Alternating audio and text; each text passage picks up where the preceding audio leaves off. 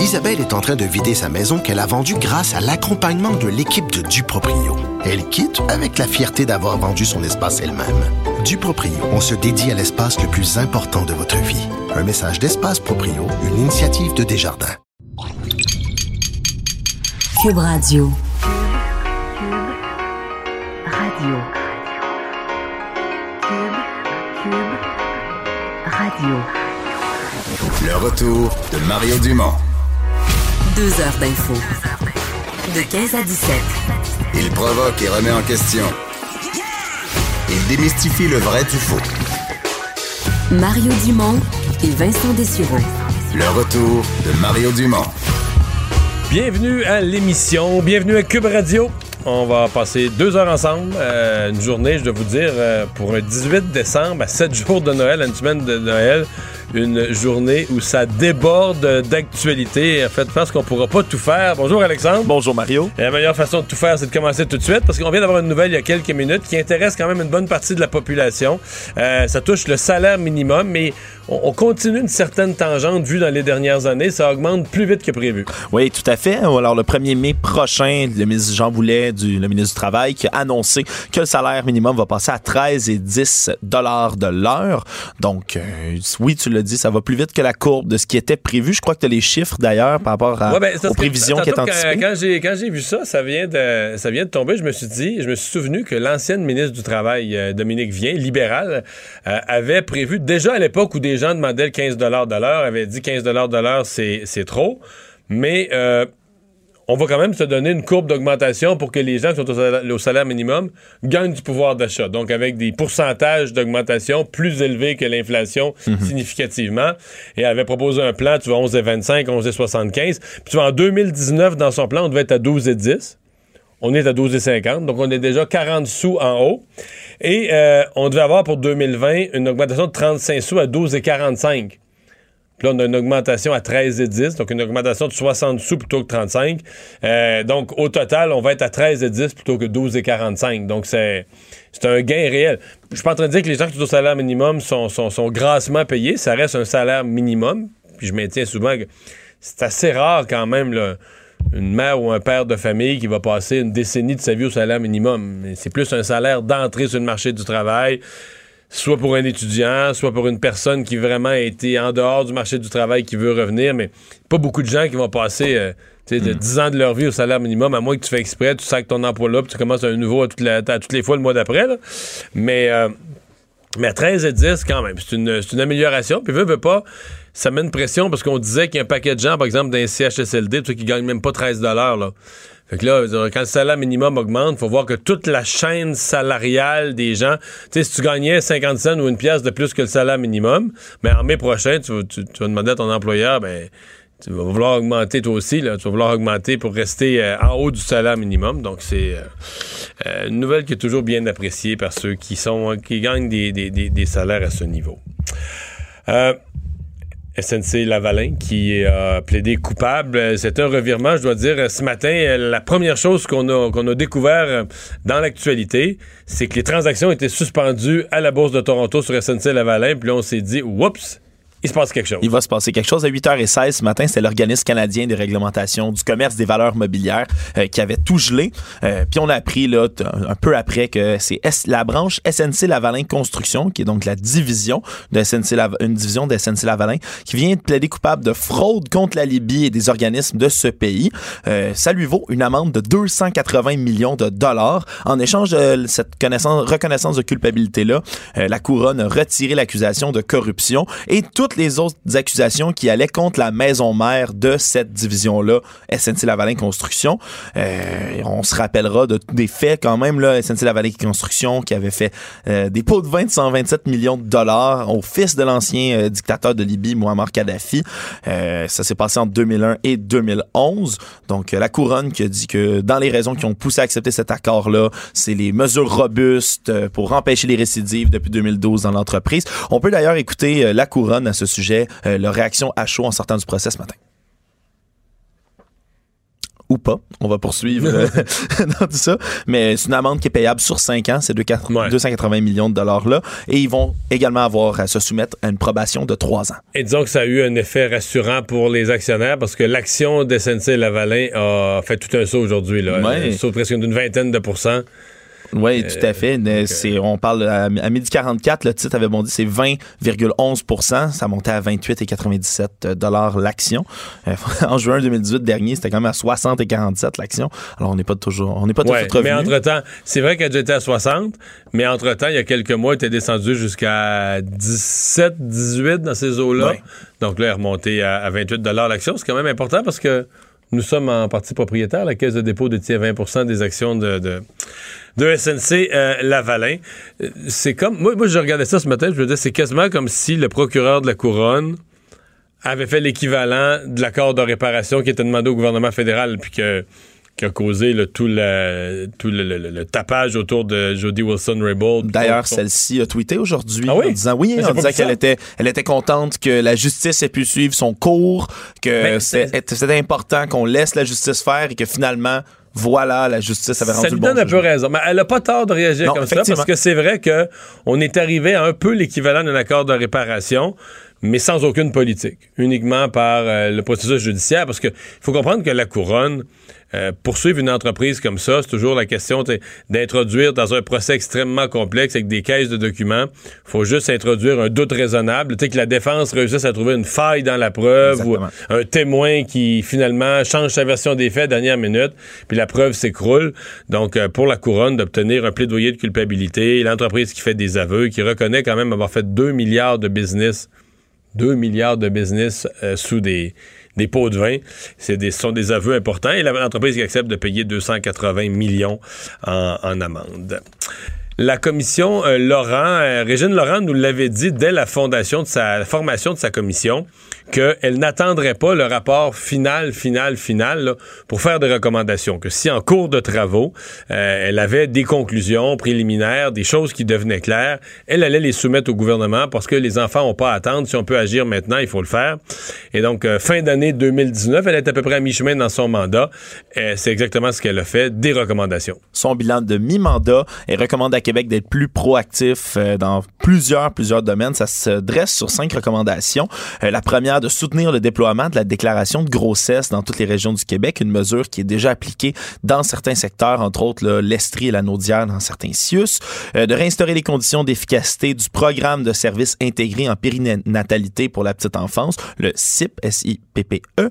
Euh, il y avait le déploiement de stratégies pour rejoindre les enfants et les familles vulnérables pour qu'elles utilisent le 5% euh, de places qui sont mises à leur disposition dans les CPE. Euh, il y a un programme de qualification des jeunes qui soit rend- rendu accessible à toute la clientèle qui est Euh, il y a également une aide financière de 200 000 par année par organisme qui est pour couvrir tout ce qui est frais de fonctionnement. Également, donc, ces cinq grandes recommandations qui ont déjà été faites à ce bilan de mi-mandat. Euh, les réactions n'ont pas tardé d'ailleurs à venir. Il y a déjà le ministre Lionel Carman euh, qui a dit que d'ici le prochain budget, il va renforcer la première ligne de protection de la jeunesse et qu'il va avoir toutes sortes. Ces mesures sont entendues, puis il va y avoir de l'argent de débloquer pour tout ça. Ce qui frappe un peu tout le monde quand même dans les recommandations, c'est c'est pas le total, mais les premières recommandations de Régine Laurent, c'est qu'elle vire pas le monde à l'envers, là. hein. C'est euh, c'est beaucoup. Dans, dans la plupart des cas, là, ces cinq recommandations, ce sont des, des programmes existants de la DPJ ou des actions existantes, des façons de faire où elle dit, ben, c'est juste qu'on le fait plus ou pas assez, ou dans certaines régions, on n'a pas les budgets, etc. Puis d'ailleurs, on peut l'entendre à ce sujet, là, réagissait ce matin, là, à- un peu plus tard à ton émission, je crois, ce matin. de dire au gouvernement, pour le moment, il y a des programmes qui fonctionnent. Pouvez-vous mettre les conditions gagnantes et mettre l'argent qui va avec pour avoir euh, de meilleurs services pour les tout-petits et pour les familles? Puis après ça, on verra en 2020 les autres recommandations. Ouais. Ben voilà. Donc, euh, mais Antoine, moi, est-ce que le gouvernement, est-ce que le ministre Carman est-ce que le gouvernement du Québec a vraiment le choix? Quand tu crées une commission sur un sujet aussi sensible après des événements comme ce qui est arrivé à Grande Bay? Euh, c'est pas tellement c'est pas un rapport qui va être facile à tabletter celui-là. là. Non, vraiment C'est un rapport pas. qui va être porté par la société, qui va être porté par Régine Laurent et qui va être des fois sur des sujets administratifs ou des souvent euh, une commission est créée à la suite d'un scandale. là. Puis euh, quand le rapport sort deux ans plus tard, les gens ont oublié le scandale, ont oublié. Ouais. Mais dans ce cas-ci, ce sera pas le cas. là. Les gens, les gens vont se souvenir de ce qui s'est passé à la Surtout que le procès est encore en cours là, dans, dans, dans cet horrible dossier-là. On l'avait vu à le ministre Carman qui avait donné des premières entrevues après tout ça. ça avait l'air de, de, de l'ébranler véritablement. Alors on peut penser que le, le gouvernement va être proactif et suivre ses recommandations. Et c'est un jour historique, pas nécessairement pour les bonnes raisons, mais c'est un jour historique aujourd'hui euh, au Congrès américain. Ben enfin, c'est le vote qui passe Oui, dans la Chambre des depuis le temps qu'on en représentants. parle. Depuis le temps qu'on en parle, on en parle presque tous les jours euh, dans la Chambre des représentants, donc qui est majoritairement démocrate, un vote qui devrait euh, donc euh, passer, euh, alors qu'aujourd'hui, là, le président milliardaire républicain clamait euh, en grandes lettres sur Twitter « Je n'ai rien fait de mal », la fameuse chasse aux sorcières, bref, toutes ces phrases marteau qu'il euh, déclare depuis des mois déjà Mais à, par 11 rapport à cette à- à enquête-là. 11h30, là, j'ai compté, euh, parce que j'allais en ondes avec ça, euh, parlant de ce sujet-là, j'ai compté 42 messages Twitter depuis le matin. Depuis le matin. Donc, Dans les dernières semaines, il y en a eu 11h30. des centaines. Donc, le président américain, mettons, entre 6h30 du matin puis 11h30 sur 5 heures, avait mis 42 messages sur Twitter. Donc, il y a des messages qu'il a rédigés lui-même, des petits paragraphes. Puis d'autres éléments, là, c'est juste, par exemple, un extrait d'un Mais un thank extrait you, d'un Fox commentateur. News. Ouais, c'est ça. Thank Ouais. you, Fox News. Des, des- des- des commentateurs de Fox News, etc., etc. Ouais. Des sondages, des, toutes sortes d'affaires. D'ailleurs, il y a un journaliste, je pense c'est Jim Acosta, mais je veux pas me fourvoyer, là, qui tweetait aujourd'hui euh, en disant euh, C'est drôle, il me semblait que Trump avait dit qu'il n'écouterait pas euh, les audiences de destitution, le vote, parce qu'il a trop de choses à faire. 42 tweets. Euh, il a l'air- Quand même, il a l'air- il a l'air de suivre ça de près. Bref, euh, chaque parti se sont donné trois heures de temps de parole, là, chacun donc six heures pour euh, parler, pour décrire, ce qui risque d'être, on se le cachera pas, un dialogue de sourds pour la, la- la majorité, Ouais. chacun défendant ses arguments, mais un vote qui devrait tout de même passer aujourd'hui et passer à l'histoire. Donc, vote qui va arriver quoi? Vers l'heure du fin d'après-midi, heure du souper? Oui, ça va, ça va, ça va arriver hein. plus tard en plus tard en fin de journée. Euh, on verra donc euh, ce qui va se passer. Selon toute vraisemblance, Trump va devenir le troisième président des États-Unis à se rendre en procès de destitution. Oui, parce que l'étape suivante, l'étape suivante, on l'appelle procès. Ça se passe au Sénat, puis c'est un vote. C'est curieux, parce qu'à la fin, c'est un vote qui, qui est politique comme tous les votes d'un Parlement, mais on donne quand même à la procédure le nom. C'est un procès devant le Sénat. Oui, puis on n'a pas fini de le rappeler. Le Sénat est majoritairement républicain. Il y a très peu de chances que ça passe. Euh, on se parle de. ben, en fait, on se parle de la, suite de, ce- la discussion qu'on avait hier euh, sur la maison qui a été complètement saccagée, détruite de l'intérieur par un locataire en huit mois. Euh, hier, euh, nos collègues à TVA Nouvelle, Yves Poirier, entre autres, étaient allés parler aux propriétaires découragés de voir l'état de la maison. Mais là, aujourd'hui, Yves a réussi à parler avec moi, honnêtement, j'aurais juré, j'aurais gagé mes culottes qu'il ne donnerait jamais d'entrevue. Mais oui, euh, une des locataires a accepté de parler Yves Poirier et d'expliquer, euh, ou tant, je pense que je suis mieux de dire, de tenter d'expliquer comment on, comment on peut décrire le processus qui a conduit à un tel état des lieux. Oui, Geneviève Thibault Lantier, qui est une des deux locataires, euh, qui dit qu'à trois, elle, son conjoint et un ami qui ont décidé de d'essayer de trouver une infiltration d'eau qu'il y aurait eu. Euh, le problème, c'est qu'ils n'ont pas seulement ouvert les murs, le plancher, le plafond, les comptoirs, l'escalier, les foyers, le, le Le patio, balcon, le ba- patio, tout, name it, euh, pardonnez-moi, nommez-le, ils ont tout fait. Donc, on avait Sans entendu- parler que la maison, en, en plus de tout être arraché, les comptoirs, tout démoli, c'est aussi un dépotoir. là. également un D'objets de toutes sortes là, accumulés partout. Les gens qui ont vu les images, vous savez de quoi je parle. Oui, tu nous le- tu l'as dit. Donc, euh, Yves Poirier, notre collègue de TVA, qui est allé interviewer euh, cette dame. On va écouter un peu euh, comment elle justifie euh, la chose de ce saccage. Euh, en fait, l'intention était vraiment de bonne foi, tout simplement, là, premièrement, de sécuriser, euh, de trouver le problème. Elle est vraiment choquée après vous, la propriétaire. La comprenez-vous? Elle Euh, vous loue une maison euh, dans un bon état, dit-elle. Mhm. Puis là, on se retrouve avec un. Elle a dit que c'est un saccage que vous Oui. avez fait. Puis vous, vous dites quoi? Vous l'admettez? ben, effectivement, quand on regarde ça, oui, tout à fait. Je suis d'accord que c'est. vivre dans des conditions comme celle-là, c'est difficile. Euh, même pour moi, qui a toujours été euh, une personne, j'adore quand c'est propre. J'aime. euh, Mon, mon copain dit à la fin, je, je trie les choses. Euh, Elle adore quand c'est propre. c'est c'est ce qui me fait un peu euh, sourciller dans cette, euh, dans cette histoire, je dirais. Ouais. Puis, il, il semble, ce qui court, c'est que ce serait pas une première.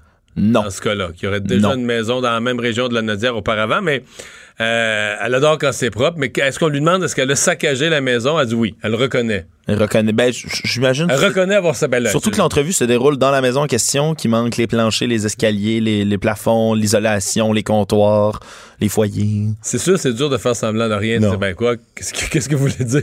Elle, aurait- elle aurait pu dire qu'elle a fait le meilleur ménage du monde entier, peut-être. Donc, euh, mais on vous on- tout à l'heure, parce qu'il y a quand même pour le propriétaire, pour les propriétaires, c'est une catastrophe. Est-ce que ces gens-là peuvent être poursuivis? Probablement pas pour la valeur des dommages. Plus tard dans l'émission, on va vous faire entendre beaucoup plus long de cette entrevue. euh, unique là, d'Yves Poirier, je vous avoue, là, avec une personne, euh, euh, tout ce qu'elle a vécu dans la maison, ce qu'elle entendait, pourquoi elle a démoli, euh, beaucoup plus long. Et on va parler aussi à un représentant d'une association de propriétaires qui, eux, disent, ben, c'est l'enfer des fois pour les propriétaires. Quand tu tombes sur des mauvais locataires, ce qui peut t'arriver, ce qui peut y avoir comme conséquence, c'est épouvantable. Donc, on va vous présenter ça euh, environ dans une heure. Tout de suite, euh, on va parler du livre vert sur la police. On en a su plus aujourd'hui. La ministre de la Sécurité publique, vice-première ministre Geneviève Guilbeault, qui a présenté le livre vert, qui a aussi présenté un groupe de travail qui va mener euh, des travaux euh, concernant cette, euh, ces nouvelles orientations en matière de services policiers. Ça va être présidé par l'ancien président de l'Union des municipalités du Québec, l'ancien maire de Sherbrooke, Bernard Sévigny. On lui parle tout de suite. Geneviève Guilbeault, bonjour. Bonjour, Monsieur Dumont. Euh, c'est un, livre vert évidemment, où on, veut euh, améliorer la police, mais dans l'immédiat, là, on, part de problèmes bien concrets, notamment la Sûreté du Québec, où l'ancien directeur euh, Martin Prudhomme est, toujours sur la touche, on sait pas pourquoi. C'est comme si on part d'une situation qui est pas bien belle. Effectivement, il y a une situation euh, en cours euh, à la Sûreté du Québec. Là. Bon, Monsieur Prudhomme qui est, euh, qui est sous enquête actuellement, ou en tout cas, il y a une enquête qui, euh, qui le concerne. Enquête sur laquelle, bien sûr, je ne peux pas me prononcer. Tout ça, on attend les résultats de l'enquête. Vous savez que c'est toujours délicat, ça, les enquêtes. On trouve ça long, mais en même temps, on peut pas s'en mêler. Donc, on doit laisser le travail se faire. Par contre, vous vous souviendrez que récemment, j'ai nommé euh, une directrice générale par intérim, qui est en fonction depuis deux jours d'ailleurs, à la départ à la retraite du précédent intérim. Mais vous comprenez Mais, que c'est toute euh, une situation là, intérim. Il y avait un intérim avant, intérim plus intérim, pendant que l'autre, il y a une enquête, mais on ne sait pas à porte sur quoi, on ne sait pas pourquoi c'est plus lui qui occupe son poste.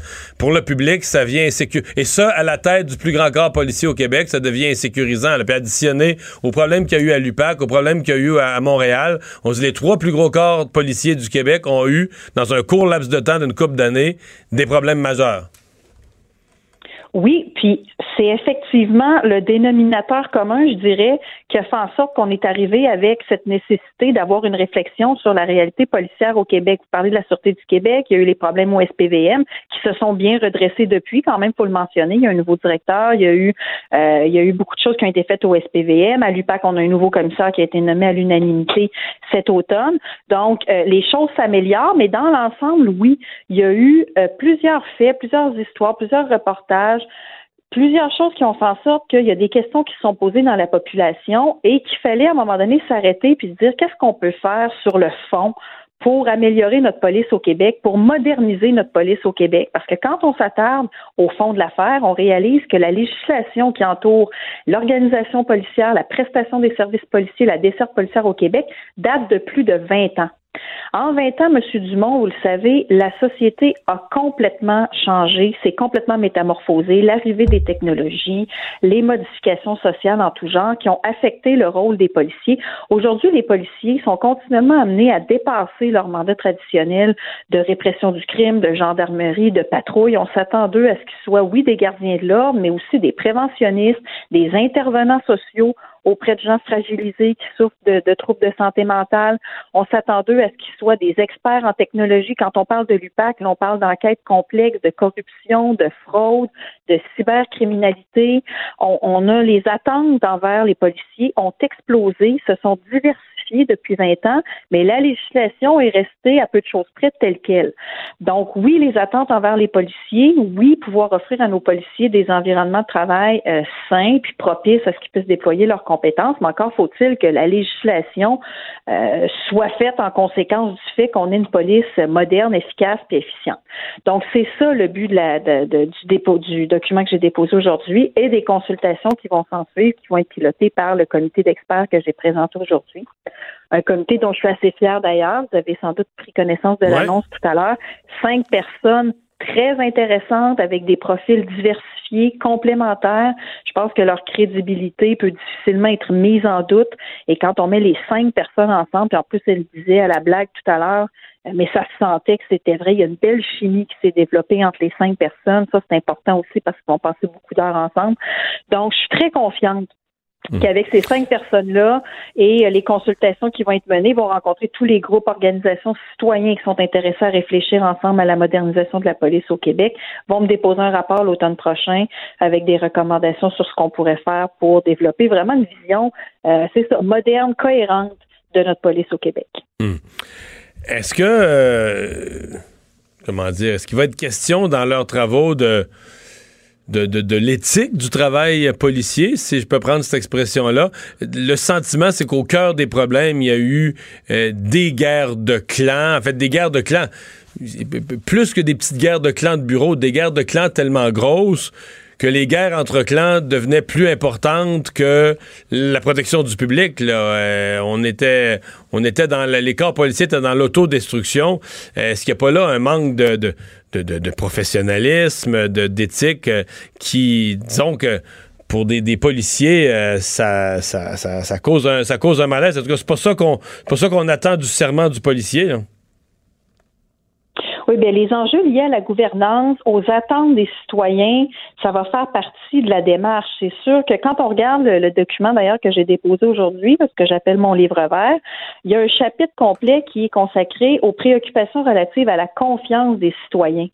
Et là, on invoque les principes de base qui sont importants dans la profession policière, la compétence, l'intégrité, l'impartialité, l'imputabilité, l'indépendance. Donc, c'est toutes des, des, des questions qui vont être abordées avec, comme je l'ai dit, la gouvernance des organisations euh, ça va faire partie des choses qui vont être regardées, mais ça va s'inscrire vraiment dans une réflexion plus large. Comme je l'ai dit, une chose en amène souvent une autre. Je donnais l'exemple tout à l'heure de la formation. Parce que tout à l'heure, on m'a dit, on dit ça part dans tous les sens, il y a plein de sujets, allez-vous vraiment avoir le temps d'aborder tout ça? Mais quand on pense, par exemple, à la formation, ça renvoie à euh, à plusieurs choses qui peuvent se régler. Tu sais, des fois, juste d'améliorer la formation, tu es capable d'avoir des enquêteurs plus qualifiés, capable de mener des enquêtes avec des délais moins importants, capable d'être peut-être plus adapté à toute l'évolution de la clientèle en termes de santé mentale, en termes euh, d'enjeux de profilage racial, social, composé avec euh, un, tissu social qui a évolué aussi depuis depuis 20 ans. Donc, il y a une foule de, de de sujets qui peuvent être abordés, mais qui, au final, et c'est ça l'objectif aussi de la réflexion, pourraient conduire un certain nombre de solutions qui vont nous permettre de régler plusieurs problèmes. Et c'est là que je dis l'importance de s'attarder puis de réfléchir, d'écouter les gens puis de dégager justement les solutions qui vont nous permettre d'améliorer la police au Québec. Parce que c'est pas vrai que le problème de fond se résume à une manchette ou à un reportage ou à une enquête ou à un policier ou à un événement ou à une ville il y, a, il, y a, une réflexion de fond qu'on doit avoir. Il faut prendre le temps de faire. Il faut avoir des gens intéressés à la faire. Je, je suis bien contente d'avoir réuni ces cinq personnes-là parce que je les sens foncièrement intéressées et compétentes pour faire cette réflexion-là. Et l'an prochain, quand ils me remettront leur rapport, bien, euh, évidemment, on va en prendre connaissance, puis par la suite, on verra euh, apporter les changements nécessaires. Mais au moins, on aurait eu cette réflexion-là. On l'a eu il y a 20 ans, souvenez-vous, en 2000, 2001. Ça a été une grosse réforme, la, la, la refonte, la, la, création, en fait, de la loi sur la police qui a été modifiée aussi en 2001, mais créer la loi sur la police, ça a été une grosse affaire. On a été euh, dans l'œil public, le Québec, là, pendant un bon bout de temps avec cet avènement de la loi sur la police. Mais là, on est 20 ans plus tard. Donc, il faut, si on veut en finir par une nouvelle refonte, il faut commencer le processus et c'est ce qu'on lance aujourd'hui. Donc, euh, rendez-vous dans un an pour le, dépôt du, rapport euh, auquel euh, quoi, ça va vous lancer dans une, réforme de la loi sur la police pour la, session parlementaire suivante, c'est probable? Hein? On va voir la nature des recommandations. Quand je dis un an, c'est le maximum. Le rapport, il est prévu qu'il me le remette à l'automne 2020. Donc, je disais à la blague tout à l'heure, c'est jusqu'au 20 décembre 2020, mais ça se peut que ce soit avant aussi.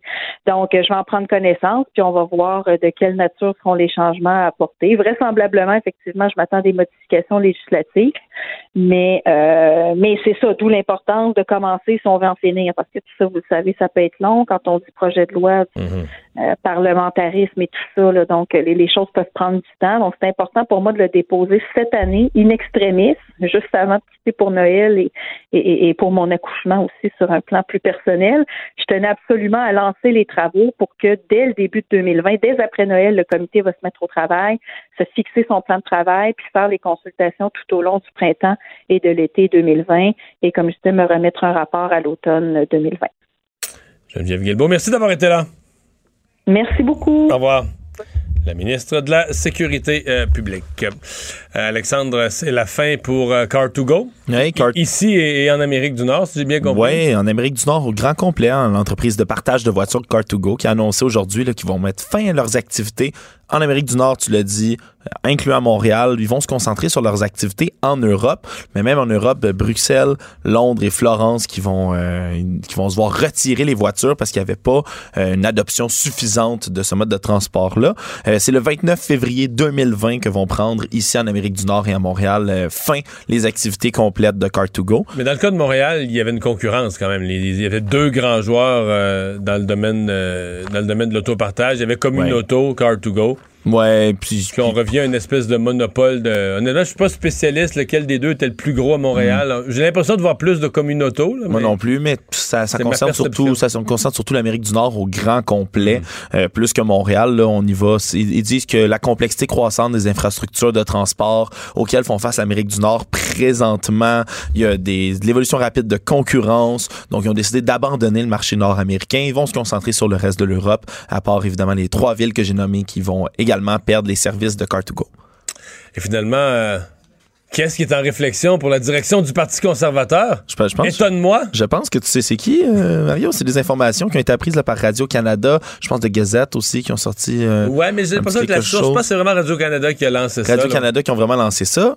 Une- un visage que tu as côtoyé même, je crois, Oui. en politique, Mario, affronté, si j'ose dire comme ça, Jean Charest, qui songerait à la possibilité euh, de se porter candidat à la chefferie du Parti conservateur du Canada. Cette fois-ci, il y aurait deux sources proches euh, qui auraient dit que M. Charest est en consultation restreinte, on dirait, auprès de sa famille, de ses proches, qu'il aurait reçu des messages d'élus du caucus conservateur, d'anciens élus, d'élus du con- caucus conservateur, euh, que ça l'aurait ébranlé parce qu'il souhaitait pas revenir en politique de manière immédiate.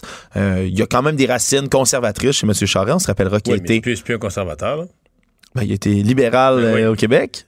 Un, petit bout, je pense. Oui, il était libéral Un petit pendant, bout. pendant 15 ans. Là.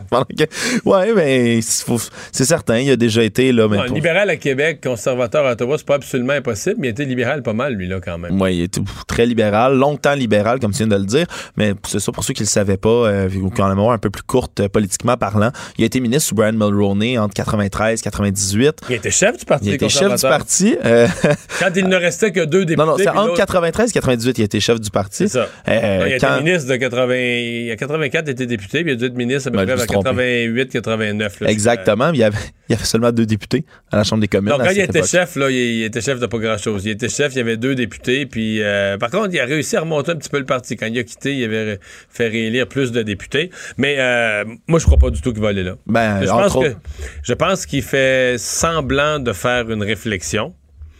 Je peux me tromper, j'ai pas d'informations privilégiées. J'ai des confirmations que c'est vrai qu'il il aurait dit à des gens être en réflexion, ça semble confirmé. Mais euh, moi, je pense qu'il veut surtout montrer que, tout ce qui a circulé, puis que le livre de Québécois sur l'UPAC, tout, ça, tout ça, là, Pas affecté.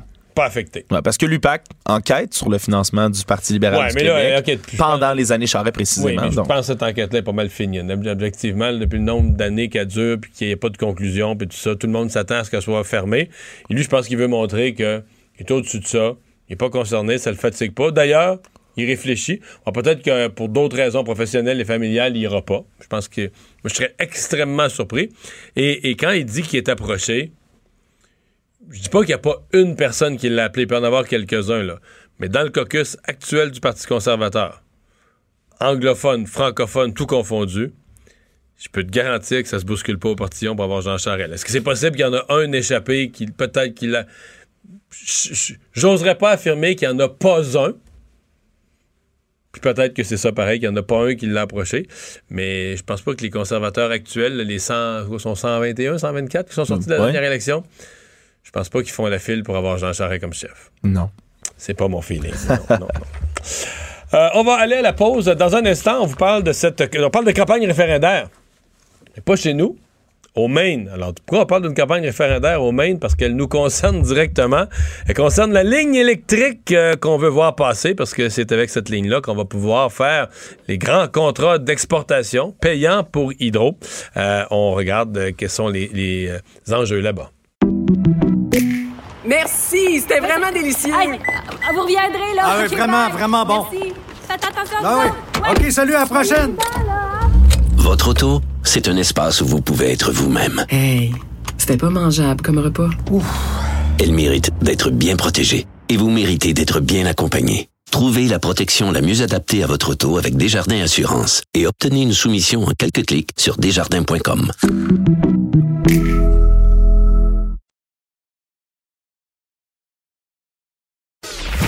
retour de Mario Dumont, l'analyste politique le plus connu au Québec. Cube Radio. Autrement dit.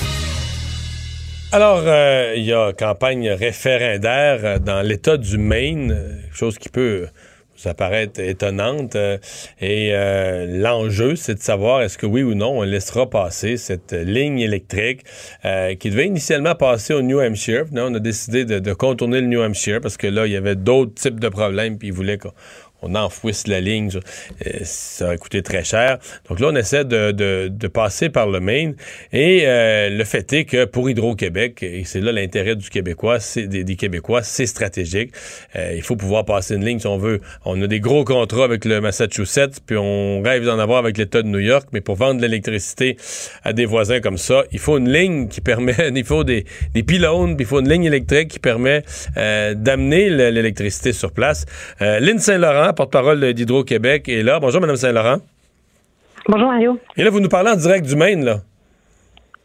Oui, effectivement, je, je viens un peu plus souvent dans le Maine ces temps-ci. OK. Euh, Qu'est-ce qui. euh, D'abord, quel, quel est l'enjeu? Comment les gens là-bas voient ça? Quelle est la force du mouvement de, de- de contestation qui ne veut pas voir de ligne? Ben, en fait, euh, ce qu'on voit, c'est qu'il y a du, euh, il y a des, des groupes de citoyens qui veulent pas voir euh, cette ligne euh, dans leur cours et ont diverses inquiétudes. Euh, mais ce qui est plus inquiétant euh, pour nous et dans l'ensemble du, du projet, et je vous dirais, vous parliez des, des- des- de l'importance d'avoir une ligne de transport pour acheminer l'énergie. Dans ce cas-ci, c'est l'énergie d'Hydro-Québec, mais je vous dirais que pour, pour toute ligne de transport, c'est un grand défi pour les entreprises qui veulent construire ces infrastructures-là. C'est d'avoir, euh, euh, de passer à travers tout le processus qui est assez euh, complexe et on fait face à une opposition, je le disais donc, de citoyens qui veulent pas l'avoir dans leur cours en quelque sorte. Et ce qu'on voit de plus en plus, c'est l'influence et la pression exercée par des concurrents commerciaux. Donc, on voit des, des campagnes, de la publicité qui manifestement coûtent très cher. C'est pas toujours clair qui la paie.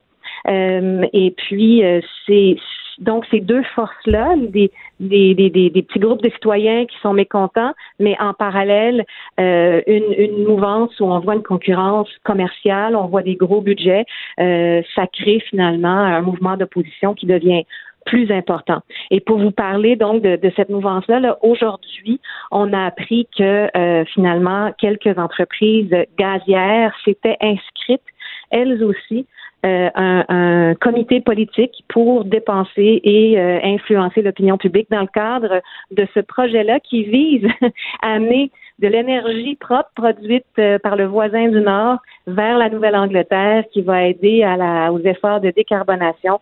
Et on voit que euh, finalement, les, les gazières, parce que dans cet exercice où il y a une campagne référendaire, il faut être transparent, il faut suivre des règles. Et on a, on a vu aujourd'hui là, dans le registre des, des gazières que s'était créé un comité et qui vont euh, qui vont faire partie donc de de, de, de l'arène médiatique et, euh, et on, on fait face à ça. Ouais.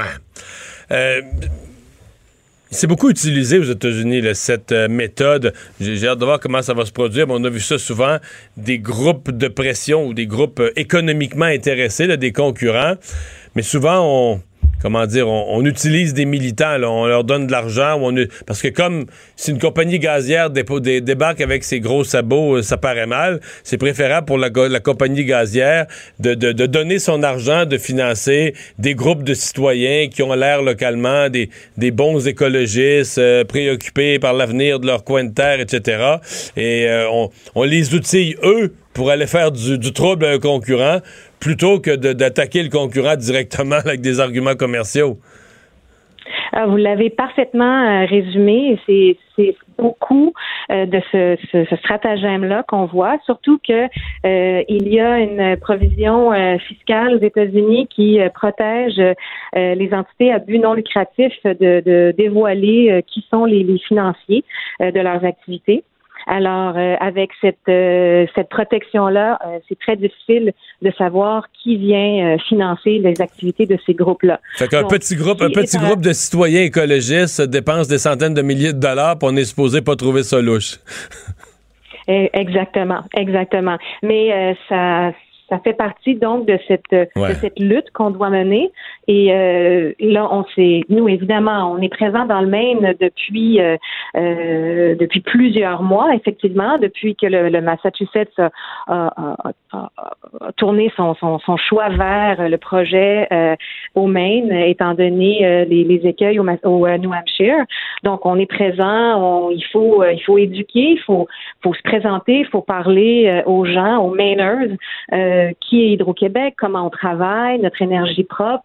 Quand on dit qu'elle est propre, pourquoi elle est propre, c'est beaucoup d'éducation à faire et on le fait quand même depuis longtemps, mais dans un contexte où là maintenant les opposants ont entrepris cette démarche citoyenne et, et, et cherchent finalement à obtenir un vote euh, en novembre 2020 lors de l'élection présidentielle. Alors ça, c'est quelque chose qui Ouais. se fait aux États-Unis. Hein. Euh, on présente des, des sujets sur lesquels on fait voter la population dans tout- toutes les sphères de la société. Là, c'est pas juste en énergie. Et là, donc, eux ont euh, dans leur mire la présidentielle de 2020 euh, pour euh, finalement demander aux gens de, de défaire des décisions qui ont déjà été rendues dans le cadre du projet. Là, il nous reste des permis à obtenir, mais il y en a un, un gros, qu'on a obtenu. On a obtenu le feu vert euh, de ce qui est l'équivalent de la Régie de l'énergie dans le Maine. Et c'est cette décision qu'on vise à défaire euh, par euh, ce vote-là. Donc, euh, dans, étant donné qu'on est là depuis longtemps, là, euh, et qu'il y a ce contexte de démarche référendaire, eh bien, il faut, bien sûr, et on fait toujours ça, observer les, les lois et règles en place. On a inscrit, nous aussi, un, un comité parce que ce qu'on faisait avant, ce qui pouvait euh, nécessiter certaines dépenses euh, de déplacement, par exemple, euh, bien là, il faut les inscrire dans le cadre de ce, de ce comité. dépenses, Alors, on va observer OK. les... Le- votre partenaire, Donc, là, parce que si Hydro-Québec vend au Massachusetts, c'est qu'il y a des acheteurs là-bas qui sont intéressés, qui ont trouvé que c'était une façon Hydro-Québec de- de- d'acheter de, l'électricité propre et à bon prix. Est-ce que vous êtes là-dedans? Est-ce que le, le partenaire américain va contribuer à essayer de rassurer les gens du Maine? Oui, absolument. Le partenaire euh, a aussi créé euh, un comité. Euh, et c'est, la règle. On peut pas, euh, à partir du moment où la population est appelée à voter euh, sur euh, sur quelque chose, sur une proposition, eh bien, toutes les parties qui vont être actives en termes de communication doivent s'inscrire et il y a une transparence à offrir. Il faut démontrer ce qui a été fait et surtout ce qui a été dépensé euh, dans le cadre des, des initiatives de communication. Donc oui, euh, le partenaire Central Manpower a aussi inscrit euh, un comité dans le cadre de cette démarche-là. Et pour nous, c'est c'est absolument essentiel. Il y a l'importance du projet et on y tient. On sait que c'est un projet qui est gagnant pour le Québec, mais également pour toute la région euh, du Nord-Est, parce que à partir du moment où on vient, euh, on vient éliminer finalement euh, la production d'énergie fossile parce qu'on amène une grande quantité d'énergie propre, ben, c'est gagnant pour pour tout le monde. Les, les GES, les gaz à effet de serre, ça reste pas isolé au-dessus d'un seul d'un seul État. C'est bénéfique pour l'ensemble de la région. Euh, et puis euh, donc voilà, on est euh, pour nous c'est extrêmement important de défendre le projet, mais c'est important aussi de défendre notre énergie parce que les opposants euh, sont, ont vraiment disséminé des, des faussetés sur euh, la propriété, par exemple, de l'énergie d'Hydro-Québec. Donc, pour nous, c'est absolument essentiel euh, de défendre ça. On est, euh, on est, on a une connaissance extrêmement vaste sur la propriété de notre énergie. On en est fiers et on est convaincu des bienfaits de ce projet-là. Je vous dirais qu'en ce moment, dans le Nord-Est, c'est le plus important projet d'énergie propre. Il n'y a pas un projet qui peut amener autant de bienfaits carbone pour la région euh, sur la table en ce moment. Alors, euh, pour nous, c'est d'une importance euh, qui, est, énorme et, et, on va on va mener des initiatives soutenues pour justement défendre notre énergie, défaire les faussetés. Euh, et donc, il y a beaucoup ouais. d'éducation à faire. Et là, si on se résume, donc, si un référendum se tenait comme tel, il se tiendrait le même jour que l'élection américaine, l'élection présidentielle de l'automne prochain. Donc, à cette étape-ci, c'est comme une campagne, euh, on va dire, de, de, de, de comme une pétition ou une campagne où, si les opposants veulent un référendum, ils doivent recueillir des signatures. Et là, vous essayez de convaincre, les, idéalement, de convaincre les électeurs que qu'il n'y a pas lieu de tenir un référendum là-dessus, que ce projet est tout à fait correct. Euh, oui, on peut voir ça en deux temps. En ce moment, euh, ils sont en, pleine démarche pour recueillir un certain nombre de signatures. C'est plus de 63 000 signatures, des bonnes signatures valides, que ça leur prend pour euh, qu'il y ait justement cette question lors de l'élection de novembre 2020. Euh, et puis, s'ils obtiennent toutes ces signatures-là et que ça passe à l'étape où il y aura euh, une campagne référendaire, eh bien là, on, est déjà actif. On l'était, on l'est encore, euh, alors qu'ils sont en train de recueillir les signatures. S'ils obtiennent toutes ces signatures-là, eh bien, on, c'est sûr qu'on est dans le même pour, défendre le projet et l'énergie. Bien, Lynn Saint-Laurent, merci de nous avoir parlé. Ça me fait plaisir. Au revoir. Au revoir. Alors, ouais, c'est pas. Euh, c'est beaucoup plus facile dans un cas comme ça de, de démolir un projet sous, toutes ces, sous tous ces angles que de le défendre. Euh, on l'a déjà vu au Québec, donc ça va être à surveiller parce que si ça devait ne pas passer, euh, on s'entend que ce serait toute une complication pour Hydro-Québec. Puis dans la dans les plans de François Legault pour exporter de l'électricité, ce serait tout un obstacle. Protégez vos dépôts, c'est notre but. La SADC protège vos dépôts dans les institutions fédérales, comme les banques. L'AMF les protège dans les institutions provinciales, comme les caisses. Oh, quel arrêt! Découvrez ce qui est protégé à vos dépôts sont protégés.ca. Le retour de Mario Dumont. Parce qu'il ne prend rien à la légère. Il ne pèse jamais ses mots. Cube Radio. Alors, Alexandre, le premier ministre François Legault qui a commandé à une de ses ministres un plan euh, après les événements de, de, de, la semaine passée, de cette semaine, euh, événement terrible de violence conjugale. Dans un cas, il y a une femme qui en est morte. Dans l'autre cas, il a survécu avec sa petite fille de deux ans, in extremis à la pointe du couteau. Oui, alors c'est il a confié à la ministre Isabelle Charret, la ministre de la Condition féminine, de coordonner un plan d'action contre la violence conjugale, justement.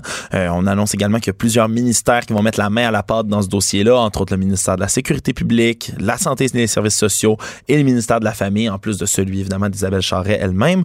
Euh, donc ça va être un, il va falloir mettre de l'argent également. François Legault qui a dit qu'il allait avoir des ressources à mettre, c'est certain. Euh, le rôle d'Isabelle Charret dans tout ça, ça va être essentiellement de la mobilisation, de la concertation avec le reste des collègues et du milieu. Euh, puis ils veulent faire en sorte là, que les femmes enfin en 2019, 2020 se sentent enfin en sécurité. Donc euh, ça n'a pas attendu pour réagir du côté du devoir interpeller le gouvernement fédéral aussi. L'exemple, s'il fallait. Euh, toute la question, par exemple, d'avoir des bracelets là, euh, pour des gens qui ont une ordonnance, t'as pas le droit de t'approcher de. T'as pas le droit de t'approcher de ton de t'approcher de ton ex là dedans de je pas, de 5 km. Là, t'arrives dans. C'est la technologie. Parce que pour l'instant, là, on dit celui de, qui, qui, a agressé sa conjointe dimanche. On dit lui avait les ordonnances les plus sévères. Mais les plus sévères dans quel sens? Dans le sens que, par exemple, son ordonnance à lui était pour une plus longue période. Mais si t'as pas l'intention de, de, la respecter, là, une ordonnance de trois mois ou de deux ans, là, si de toute façon tu t'en fous, t'as pas l'intention de la respecter. La distance ou le temps ben oui, importe ça, peu. Si tu as le goût de la briser, tu vas la briser. Personne dans tous les cas, personne oui, peut t'en empêcher. C'est ça, c'est ça. C'est l'heure de parler sport.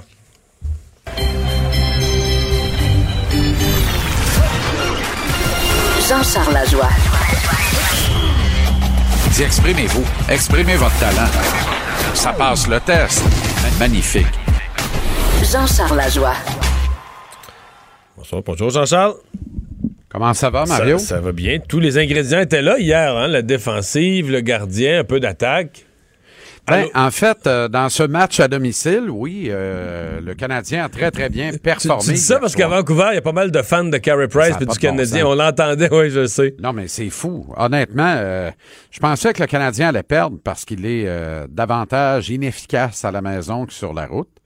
Et là, je dis arrêtez de crier pour nous autres. Je vois le vert, les petits gars vont être mêlés, on va perdre la Mais game. c'était quoi la foule de ton esprit? Mm, Quasiment moitié-moitié, un tiers canadien? Euh, peut-être pas moitié-moitié. Un mais tiers le- canadien, deux tiers. Je te dirais peut-être 80-20, mais le 20 était tellement Bruyant, bruyant. c'est peut-être ça, ouais. Les joueurs ont tellement bien fait pour les supporter. Puis à un moment donné, on dirait qu'ils achètent les meilleurs billets, ce monde-là.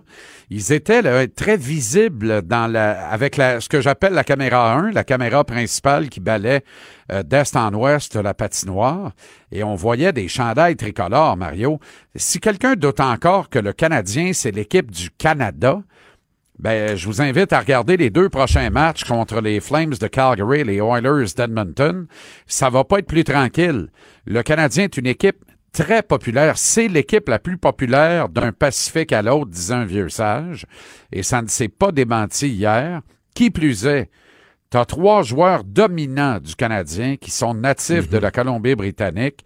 Carey Price, Shea Weber et Brandon Gallagher. Et moi, dans mon bulletin euh, Ah, je quotidien, pensais Gallagher tous les Sas- je pensais qu'il était de la Saskatchewan, Gallagher.